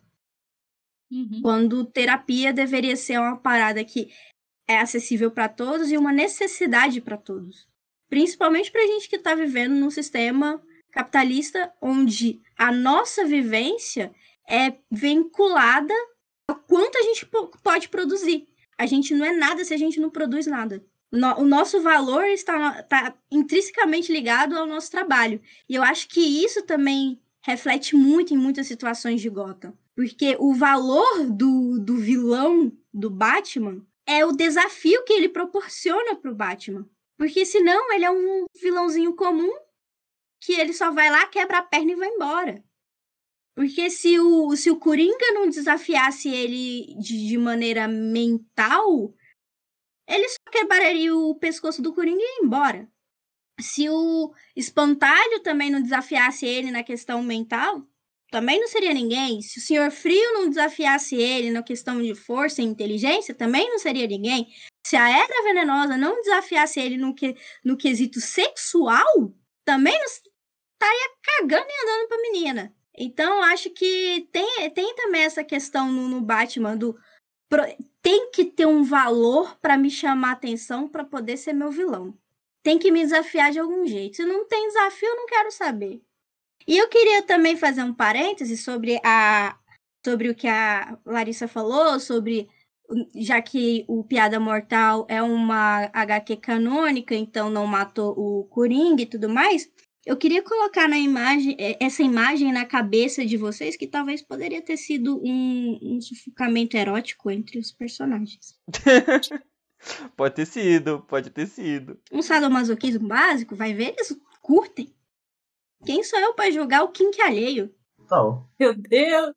Isso foi. Isso escalonou muito rápido. Não era assim, né? E eu sou fã. Eu tinha toda uma coisa para falar e você mandou isso no final e eu fiquei tipo, caralho, o que, que eu ia falar mesmo? Até perdemos o prumo aqui. Ai, ai. Mas eu precisava falar. É, rapidamente, essa questão da, da violência dentro da, dentro do próprio manicômio, dentro das próprias prisões e tal, acaba me recordando uma música do, do Facção Central, né? Que é No Dia Que Eu Sair Daqui. Acho que o título é esse, né? Que ele fala, tic-tac, tic-tac. Aqui é o Rottweiler que criaram dando soco, que quando sair daqui vai voar no seu pescoço, né? Então fala desse ciclo de violência e como que esses sujeitos são construídos, né? Para não ressocialização. E daí os personagens do Batman, eles né, pelas histórias que eu lembro, não existe um acompanhamento psicológico qualitativo, como que isso é desenvolvido e o personagem, enfim, faz uma enganação tal, e de fato eu não consigo lembrar muito bem disso. Na verdade, parece que é muito na, naquele sentido mesmo do tipo, ah, só tenho que aqui fazer meu trabalho mesmo e dar prosseguimento e, enfim, tratar você, tratar o outro. Então existe essa essa desumanização assim muito muito pendente, né, muito forte. Falando ainda sobre o Asilo Arkham, esse ponto que o Victor levantou, é... Não, primeiro que é só um ponto para tocar nisso que ele levantou, porque nesse momento em específico estou aqui um ouvinte muito maravilhado. A Aninha levantou coisas maravilhosas aqui, estou muito contente de estar nessa conversa. E queria falar sobre o que o Victor falou, né? Se existe algum, de fato, acompanhamento, ao menos a gente se tratando em personagens e antagonistas do Batman, o Asilo Arkham, em específico, tem uma coisa que é muito curiosa, que eu achei. É, enfim, diferente a forma como eles levaram ali e como se, se, escalonou esse diálogo, né? Porque o Harvey Dent, o, dois, o Duas Caras, é, a gente conhece ele por ser a pessoa que toma decisões a partir de uma moeda, né? É, por isso chama Duas Caras. Um lado da moeda está arriscado, o outro lado está intacto, e é assim que ele toma as decisões dele. O Arkham, a terapeuta, começou, tirou a moeda da mão dele e entregou para ele um dado de seis faces. Ele passou a ter seis opções diferentes para fazer as suas escolhas em relação às, enfim, as, as condições que aparecessem ali para que ele escolhesse. Depois do dado, eles evoluíram ainda para cartas de tarô.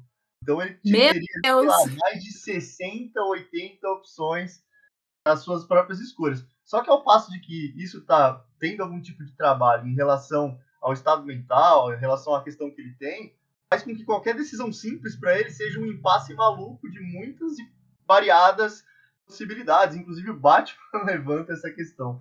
Queria levantar isso aqui só para lembrar que isso é um ponto curioso dentro dessa questão que o Victor levantou, né? Mas eu acho que, assim, a longo prazo, se a gente for olhar em outras histórias, né? Esse é um caso isolado de uma coisa que também, para mim, não faz muito sentido, mas que tá ali na história e é curioso ver como isso foi feito, né? Que aparentemente a gente tem, tem uma terapeuta tentando fazer algo de positivo, mas que no, no final das contas nem parece tão positivo assim. Eu vou fazer uma observação aqui que foge um pouco do tema, mas que eu acho interessante. Porque uma coisa que eu acho legal, né? É a gente também ler o quadrinho entendendo a época que ele foi escrito. Né? Porque isso vai dar, vai dar muitas nuances, vai dar muita. Você fala, ah, pode crer, é por isso. No Cavaleiro das Trevas, a gente tem que lembrar que era década de 80, nos Estados Unidos a gente estava com Reagan no poder, né? Correto? Tô maluca? Não, tá certo, tá certo. E aí que.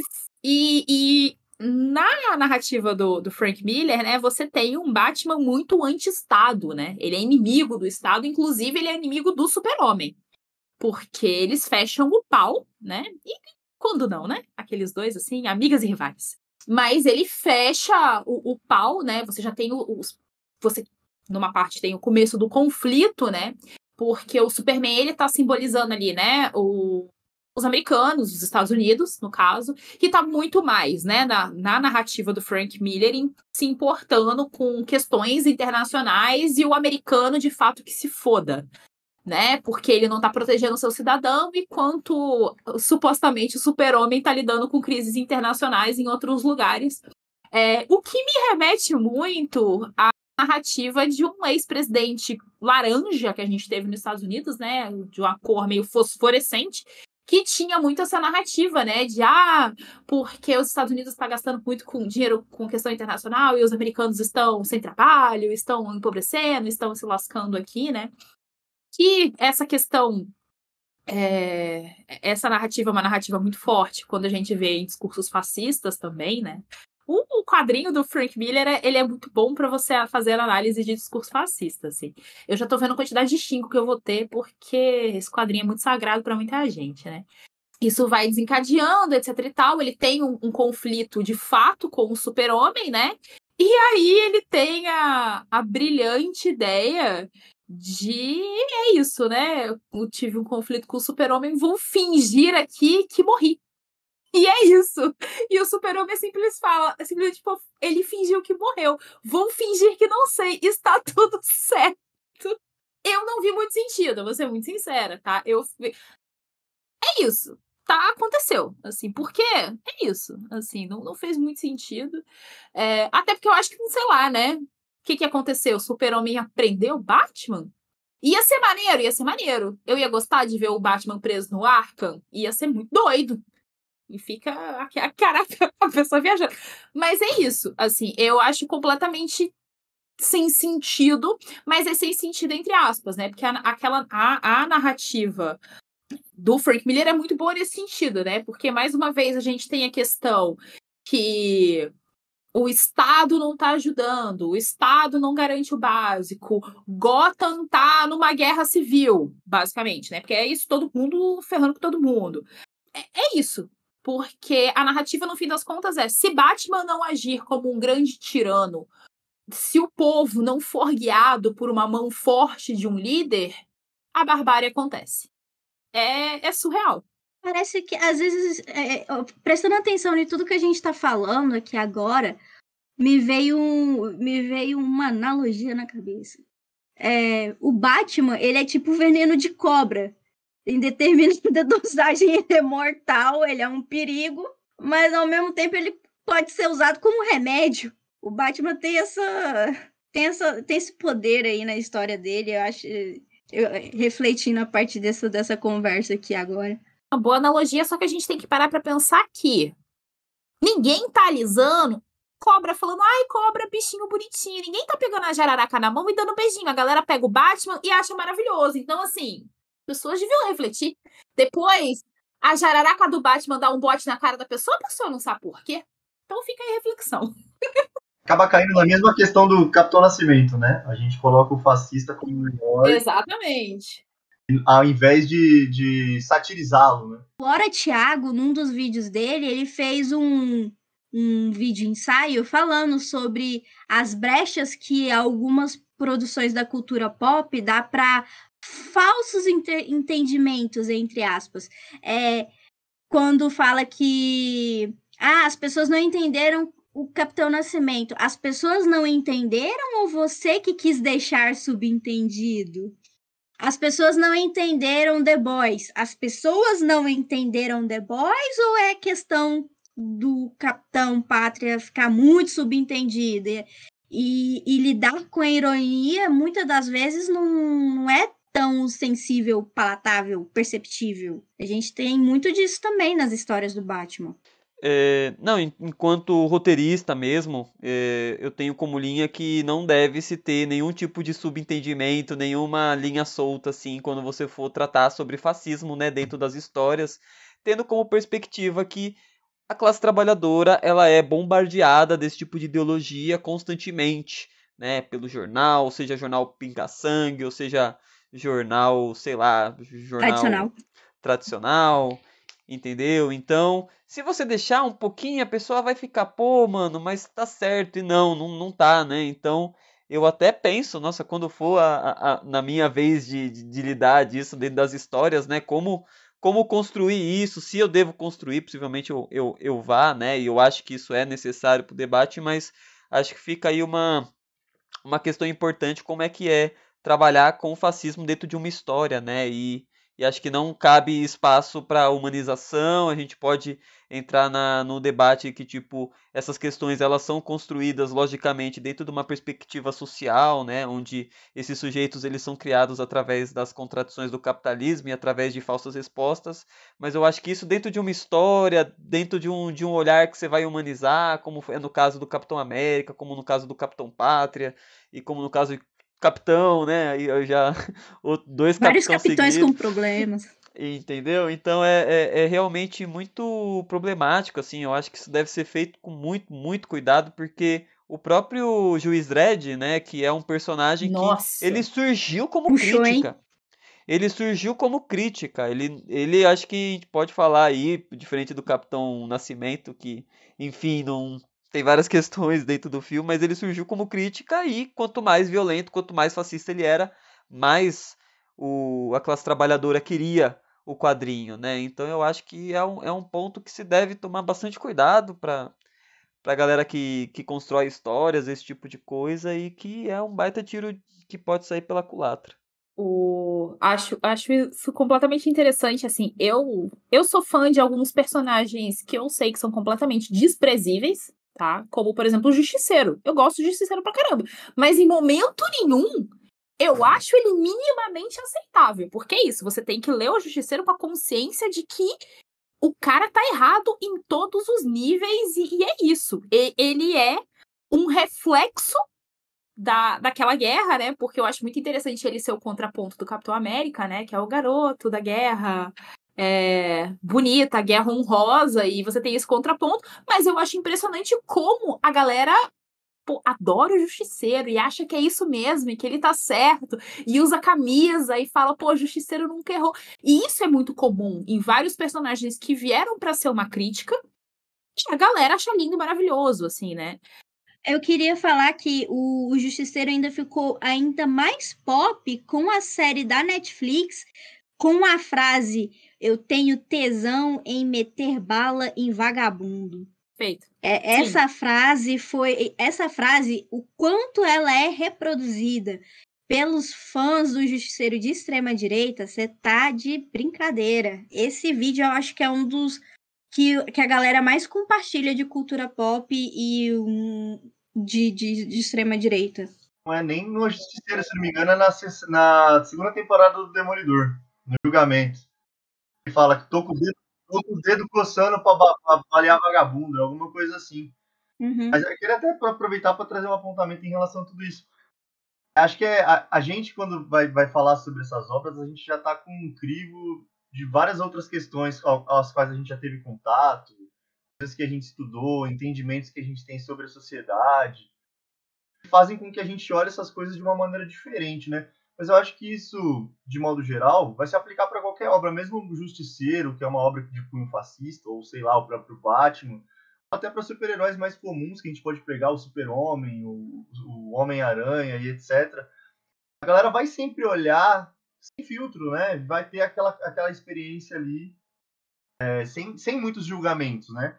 Eu acho que passa muito por uma coisa de julgar apenas como um entretenimento, e não que não seja também um entretenimento, mas esse entretenimento ele está carregando ideologia, ele está carregando propaganda, ele está carregando diversas coisas ali entranhadas naquelas histórias que passam desapercebidas justamente porque para você é só mais um lazer, é só mais uma coisa que você vai, vai ler, vai se divertir, etc. Mas querendo ou não, em algum momento aquilo está influenciando a forma como você pensa, a forma como você enxerga o mundo e etc. Então acho que se, se encara, se encaixa, né, de certa forma, tudo, né? E eu acho que uma coisa que é legal também de pensar é o quanto é, isso nos aliena ainda muito mais, porque isso vem de um contexto social do qual a gente não pertence, né? Então as histórias elas vêm de fora, são histórias que se passam em outros lugares, lugares que a gente não compreende totalmente a, a materialidade, a gente não sabe como é que é, né? Entre aspas, não sabemos, né? Mas uma boa parte da galera que está lendo não vai fazer ideia de qual é o contexto social e econômico que se passa aquela região da qual está contando a história, etc isso faz com que a gente se aliene ainda mais aquelas questões, né? Não são nada que se passa aqui, então são problemas que não são nossos, de certa maneira. Eu acho que isso se aplica para tudo, mas em questão específica sobre essas histórias como o Juiz Dredd ou o Batman ou o Justiceiro, aí eu acho que dá uma, uma exacerbada né, na parada. Uma coisa também é que nos anos 50 até o início dos anos 80, as, as HQs eh, dos Estados Unidos, eles passavam por um crivo de censura muito forte. E nesse crivo da censura era justamente para não dar margem à propaganda comunista. E quando a história tinha um, um, mínimo de viés, assim, de falar de justiça social, essas coisas, era podado para falar como o capitalismo é benevolente, é filantropo, é solidário. Então, grande parte também do, do, do que a gente consumiu dessa época vem desse discurso imperialista anticomunista por conta da censura dos quadrinhos que rolou porque um, um, um psiquiatra, um, o Wermer, eu não, eu não, sei falar o nome dele, mas é Frederic, é, é Frederic Wermer, ele é alemão, ele fez um, um livro, ele escreveu um livro chamado Sedução dos Inocentes, acho que é esse o nome, não, não vou ler, é Sedução dos Inocentes, ele escreve um, esse livro, e aí nesse livro ele fala que o, o super-homem é um supremacista branco, ele prega eugenia da, do, do, do homem perfeito, que a Mulher Maravilha é uma lésbica que odeia homens e que cultua o sadomasoquismo, que o Batman e o Robin são um casal homossexual, e nisso gerou um pânico moral muito grande na época, que fez até com que as pessoas queimassem quadrinhos em praça pública. E aí, desde então, é uma o, a cultura pop, né, a indústria cultural passa a ser uma ferramenta muito importante para a propaganda imperialista com discurso e viés anticomunista para barrar esta degeneração que estava formando a delinquência infantil por conta de histórias em quadrinhos. E aí foi muito muito impactante na, na produção do quadrinho de forma geral, e isso se reflete até hoje na, no nosso consumo diário de cultura pop. A gente tem que consumir cultura pop já sabendo que, que ali vai estar tá impregnado de, de ideologia. Acho que é isso que eu tinha para falar. E vamos para a conclusão, então, meu povo. É... Começa aí, Vitor, já que eu já. Começa. Vai, vai você. É, antes das nossas conclusões, eu vou fazer um show de edição. Então vamos lá, vamos para os recadinhos do show de edição do Revolu Comics. Aqui quem fala é o Gariba do Futuro, também conhecido como editor desse programa. Primeiramente, gostaríamos de agradecer ao Gabriel Barros, quadrinista e artista de Ribeirão Preto, que é o responsável por essa arte belíssima que é a capa do episódio do Batman. Eu tinha certeza que ia ficar muito foda e não deu outra. Cada um dos episódios traremos algum artista nacional dos quadrinhos independentes nas nossas capas, para que vocês conheçam mais dos trabalhos belíssimos que encontramos no Brasil inteiro. E para conhecer mais dos trabalhos do Gabriel, vocês podem entrar no site gabrielbarrosart.com. Arte com temudo, tá, pessoal? Suas redes sociais são o Instagram e a rede da saúde mental chamada Twitter. E lá vocês o encontram pelo arroba GabsDeGabs, Gabs com B mudo e com T-H-E no D. Seu trabalho impresso pode ser adquirido através do Almanac Guará, volume 9, 10 e 11, que reúne a sua história junto a muitas outras de artistas nacionais e independentes. E está disponível na loja da editora universoguará.com.br/compre. E também vocês podem ler o seu quadrinho Desviantes gratuitamente no aplicativo Funktoon, F U N K T o-O-N, Funktoon, um app que reúne diversos artistas nacionais e independentes que vocês podem ler seus quadrinhos de graça. Além disso, o Gabriel também tem um Apoia-se. Nele, vocês podem apoiar com qualquer valor e todo valor apoiado você pode resgatar a qualquer momento, integralmente, para fechar algum trampo, seja uma commission ou para fazer alguma página de HQ. Ou seja, é realmente de graça e dessa maneira, os apoiadores permitem que o Gabriel tenha uma renda fixa mensal mais previsível e estável, o que é a preocupação da maioria dos artistas freelancers. O seu apoia-se é apoia-se barra Gabriel Barros HQ.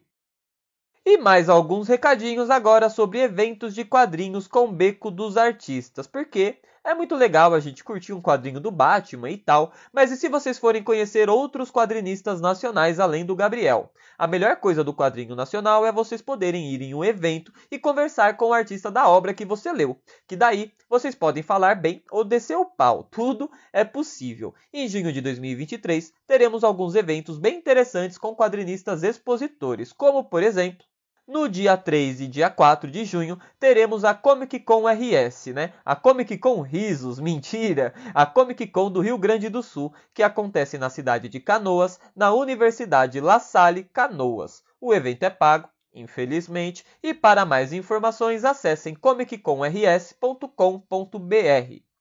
No dia 9 e 10 de junho teremos a PocCon, feira LGBTQIA+, de quadrinhos e artes gráficas, que acontece em São Paulo, capital, na CCSP, próxima à Estação Vergueiro. Nesse evento, nós do Quadrinistas Univos, junto à organização do próprio evento, iremos fazer uma ação solidária chamada Quadrinistas contra a Fome, então, quem levar um quilo de alimento não perecível participará de um sorteio das HQs dos quadrinistas expositores do evento que toparam participar dessa ação solidária que doará os alimentos arrecadados para casas de acolhimento de pessoas LGBTQIAPN+. Esse evento é gratuito e para mais informações vocês podem acessar o site poccom.com.br. Do dia 16 até o dia 18 de junho teremos o NU Festival de Artes Gráficas, que acontece em Belo Horizonte, Minas Gerais, na Funarte. O evento é gratuito e vocês conseguem mais informações pelo Instagram @festivalnu. Nu tem H no final. E no dia 17 e 18 de junho teremos a Super XP Joinville, que acontece em Botucatu. Mentira, acontece em Joinville, Santa Catarina, no Centro de Convenções Expoville. O evento é pago, infelizmente, e para mais informações, acessem o site superxp.com.br. Então é isso, galera. Viva o quadrinho nacional independente e bora lá conhecer e valorizar os quadrinistas nacionais. Então, Vitor, suas conclusões finais? Eu acho que é um ponto bem importante, né? Como a gente já tinha conversado no, no outro podcast de quadrinhos e luta de classes, que é essa questão dos afetos e dos personagens e tal. E que, gente, não é só porque a gente tá batendo aqui no personagem que a gente não goste dele. Eu gosto de Batman também. Eu acho que as histórias são super bem estruturadas, os personagens eles são desenvolvidos bem, né? Os conflitos são interessantes. É, as emoções e as sensações que as histórias passam, é, que as histórias passam, elas também são muito bem feitas e tal. Então não é esse o ponto, né? Eu acho que o ponto aqui é entender que a gente deve ter um olhar crítico sobre a cultura pop também, porque ela está, né, diariamente no nosso cotidiano, né? Então é importante entender que existe a ideologia, né, dentro dessas histórias e, e que, enfim, esse tipo de debate, eu acho que é, é o diferencial, né, do, do Revolu Show é, gravar podcasts de quadrinhos é para a gente poder né, falar sobre os quadrinhos dentro dessa perspectiva e a gente vai bater em, em quadrinho que a gente gosta e, e de paixão, assim, sabe? Então, é, eu já estou até me conscientizando aqui que o próximo quadrinho que a gente vai ter na, da gravação, que no final a gente fala qual que vai ser o próximo episódio, mas a gente vai acabar batendo, então o próprio Alan Moore que já foi citado aqui, a gente vai bater de novo nele, então fiquem tranquilos não vai não. Vai, sim. não vai não, não, não, não, não. Vai sim. então fiquem tranquilos que a gente bate, mas a gente bate com carinho, tá? Pelo amor de Deus, não. É... E conclusões, não sei, eu acho que mais seria esse ponto mesmo, né? Esse ponto da, da, da própria luta antimanicomial que a gente tem que aproveitar o Dia Nacional, né? Dessa luta hoje no Brasil. E eu tenho até umas.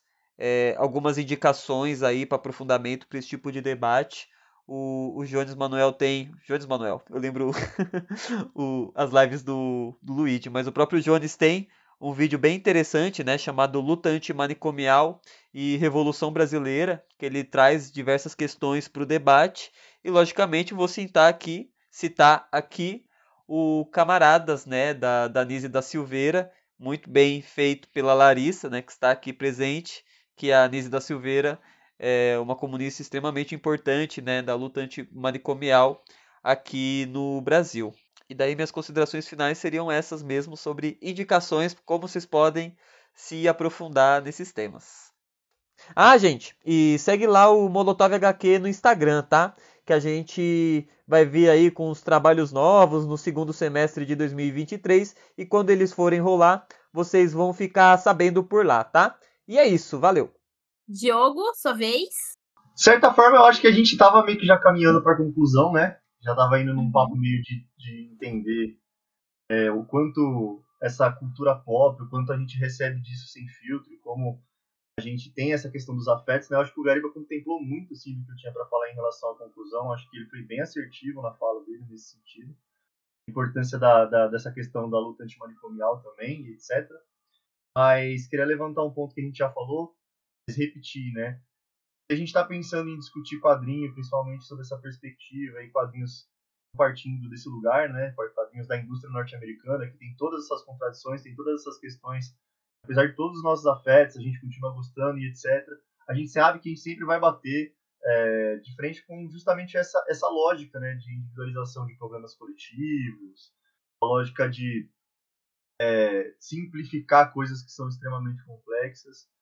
E, mas eu acho que ao mesmo tempo é gratificante e interessante a gente passar por experiências com certos autores que conseguem, conseguem pegar e captar ali a essência de alguns personagens e trazer alguns embates e algumas questões interessantes para serem discutidas, né? O Batman, por exemplo, eu acho que ele é um personagem que ele é extremamente complexo, né? Eu vou até deixar a linha feliz, porque é um personagem que eu não gosto muito, mas eu, eu sinto que ele tem um puta potencial, assim, de, de trazer histórias legais, de trazer histórias com boas discussões, mas que tem muita facilidade também para cair uma coisa simplista e aí ou fascista, como acontece na mão do Frank Miller, etc. É, a gente teve aí, nesse breve momento que a gente discutiu é, um pouco esse personagem vivendo sua vida dupla, enquanto um, um, personagem ali integrante da burguesia, ao mesmo tempo que um cara que tenta resolver os problemas com quais ele acha que o Estado não pode resolver, apesar dele ser um dos que dominam o Estado, né, já que o Estado serve, etc. Eu acho que os quadrinhos, de modo geral, têm muita complexidade para se, se, discutir de vários, é, diversos aspectos da nossa sociedade, apesar de sempre cair em problemas tais quais a gente levantou aqui, especificamente individualização de problemas coletivos e a moralização. Mas estou muito curioso e ansioso, diria, para as próximas discussões que vão vir a respeito disso. É, prometo que na próxima oportunidade vou me preparar pra caralho para discutir isso daqui, porque eu queria ter tido muito mais tempo, essas duas últimas semanas foram muito loucas, mas eu tô muito feliz com, com essa possibilidade. E gostei muito de participar aí me senti um aluno na aula aí que a Aninha e o Gariba deu pra gente aí. É Aninha? Primeiro eu queria agradecer o convite, né, de estar tá participando pela primeira vez do, do Revolu Show, assim, que é uma parada que eu acompanho desde, sei lá, 2017, 2018, eu amo muito. Eu tô, tipo, eu estava, eu estava bastante ansiosa para participar durante o, o episódio, ficou muito evidente que eu estava bastante ansiosa, desculpa aí, qualquer coisa. É, tem a frase, né, do Piada Mortal, é que é só é preciso um dia ruim para o mais são dos homens se transformar num lunático, né? Isso. Então, é, quais dias dentro de uma sociedade capitalista que não é ruim?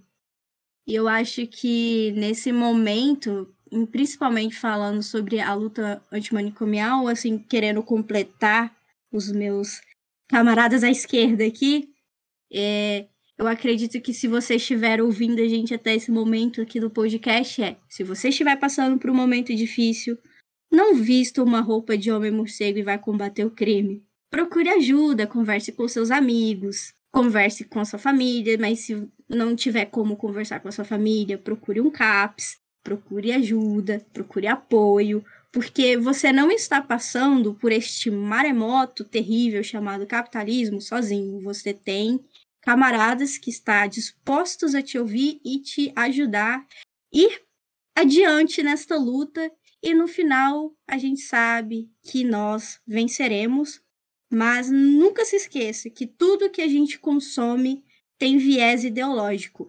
E por mais que você ame Batman, ame Superman, ame Mulher Maravilha, ame X-Men, ame Capitão América, sempre consuma esses materiais entendendo a materialidade deles na, aplicada na nossa realidade. Não se esqueça que são produtos de cultura pop que estão impregnados de ideologia dominante, que é o liberalismo, que é o, a admiração pela, pela direita, né?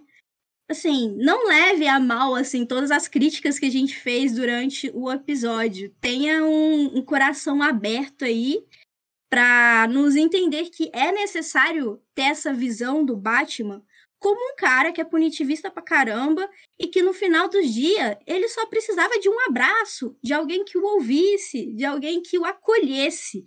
E de uma terapia. E de uma terapia, porque ele foi uma criança que presenciou, tipo, uma das maiores violências que uma criança pode presenciar, que é a perda dos pais, que é a perda da, das figuras que dão norte na nossa vida, né? Algumas vezes não, né? Dependendo dos pais, vamos, vamos pôr essa, essa discussão aí para depois, mas o cara passou ali por uma violência tremenda e o, e o meio dele foi a, através de mais violência ainda. Então, não repita os erros do Batman, procure ajuda. E nós estamos aí para te ajudar. Maravilhoso. Momento autoajuda, mas necessário. Maravilhoso, maravilhoso. Bom, é, eu acho que eu não tenho muito a acrescentar aqui. Eu acho que vocês já conseguiram contemplar tudo que eu queria falar. É, mas só reforçando aqui, é, eu sempre fui uma grandíssima crítica do Batman, né? A galera sabe aqui. A Aninha, então, falei algumas vezes com ela. Mas isso não quer dizer, isso é, isso é muito doido, né? Mas isso não quer dizer que eu não considere os quadrinhos muito bem escritos, ainda mais é, dependendo de quem tá na mão, assim. É, mas é interessante, mas repetindo aqui, né? É a questão de ter um olhar crítico, né? Eu sou, eu consumo quadrinho, vamos colocar assim, desde que eu sou muito pequena, eu, eu aprendi a ler através dos quadrinhos. E durante muito tempo eu achei muito maneiro bater em bandido, porque é isso aí, porque eram os super-heróis, é o que eles faziam. É, e é isso aí, tem que sentar a mão mesmo. E várias outras coisas que, conforme eu fui tendo mais consciência de classe, entendendo a sociedade que a gente vive, entendendo como é que essa violência é um reflexo dessa sociedade, da a total ausência do Estado e do modo de agir do capitalismo, é, eu comecei a entender que porra pobre não é a solução, né? É o contrário do que o nosso menino Batman acha. E é isso, gente. Fiquei muito feliz com o episódio de hoje. Acho que vamos ter alguns haters? Acho, mas a vida é assim, né? Já tive antes, terei para ser toda desde que eu comecei esse podcast, né? Tem a galera que vem, vem atazanar as ideias. Espero que você, ouvinte, tenha gostado. E é isso. Muito obrigada a todos que participaram e acompanharam aqui com a gente. Muito obrigada a participação de vocês. Vocês são maravilhosos. Sério, eu fiquei muito feliz. Aninha, cara, você arrasou, você arrasou, você é maravilhosa. Jogo também, mandou muito bem. É, Vitor também, então, tipo, brigadão por vocês terem participado. Vitor, pode falar, meu amor. Você tá levantando a mão, pode falar. Não, o próximo episódio a gente vai ainda pegar um grupo específico de fãs que pode ser mais agressivo, né? Que o próximo episódio que a gente vai ter de quadrinhos do Revolution é de One Piece. E é. daí. Eita, eita! É, pelo menos ali as primeiras sagas, né? A gente vai ver direitinho, mas possivelmente vai ser a saga West Blue. E se o episódio não ficar gigantesco, né? Mais de duas horas, como esse aqui, vai ser Alabasta também. Bom, é, já queria já antecipar pro ouvinte que não li, então eu vou ser uma host, host completamente do. Oi, pode falar. E você, pode falar, porque eu não vou ter opinião nenhuma para emitir. E se eu participar, vai ser para ser, vai ser para dar minha opinião de naruteira.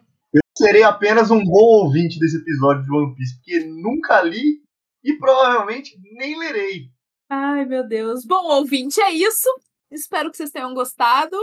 E tchau, tchau. Ah, pode falar, um Beijo, um beijo pro meu pai, pra minha mãe e pra você.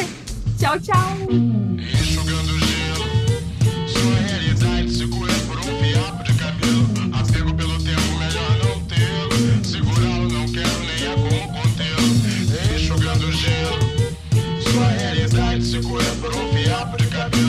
Apego pelo tempo melhor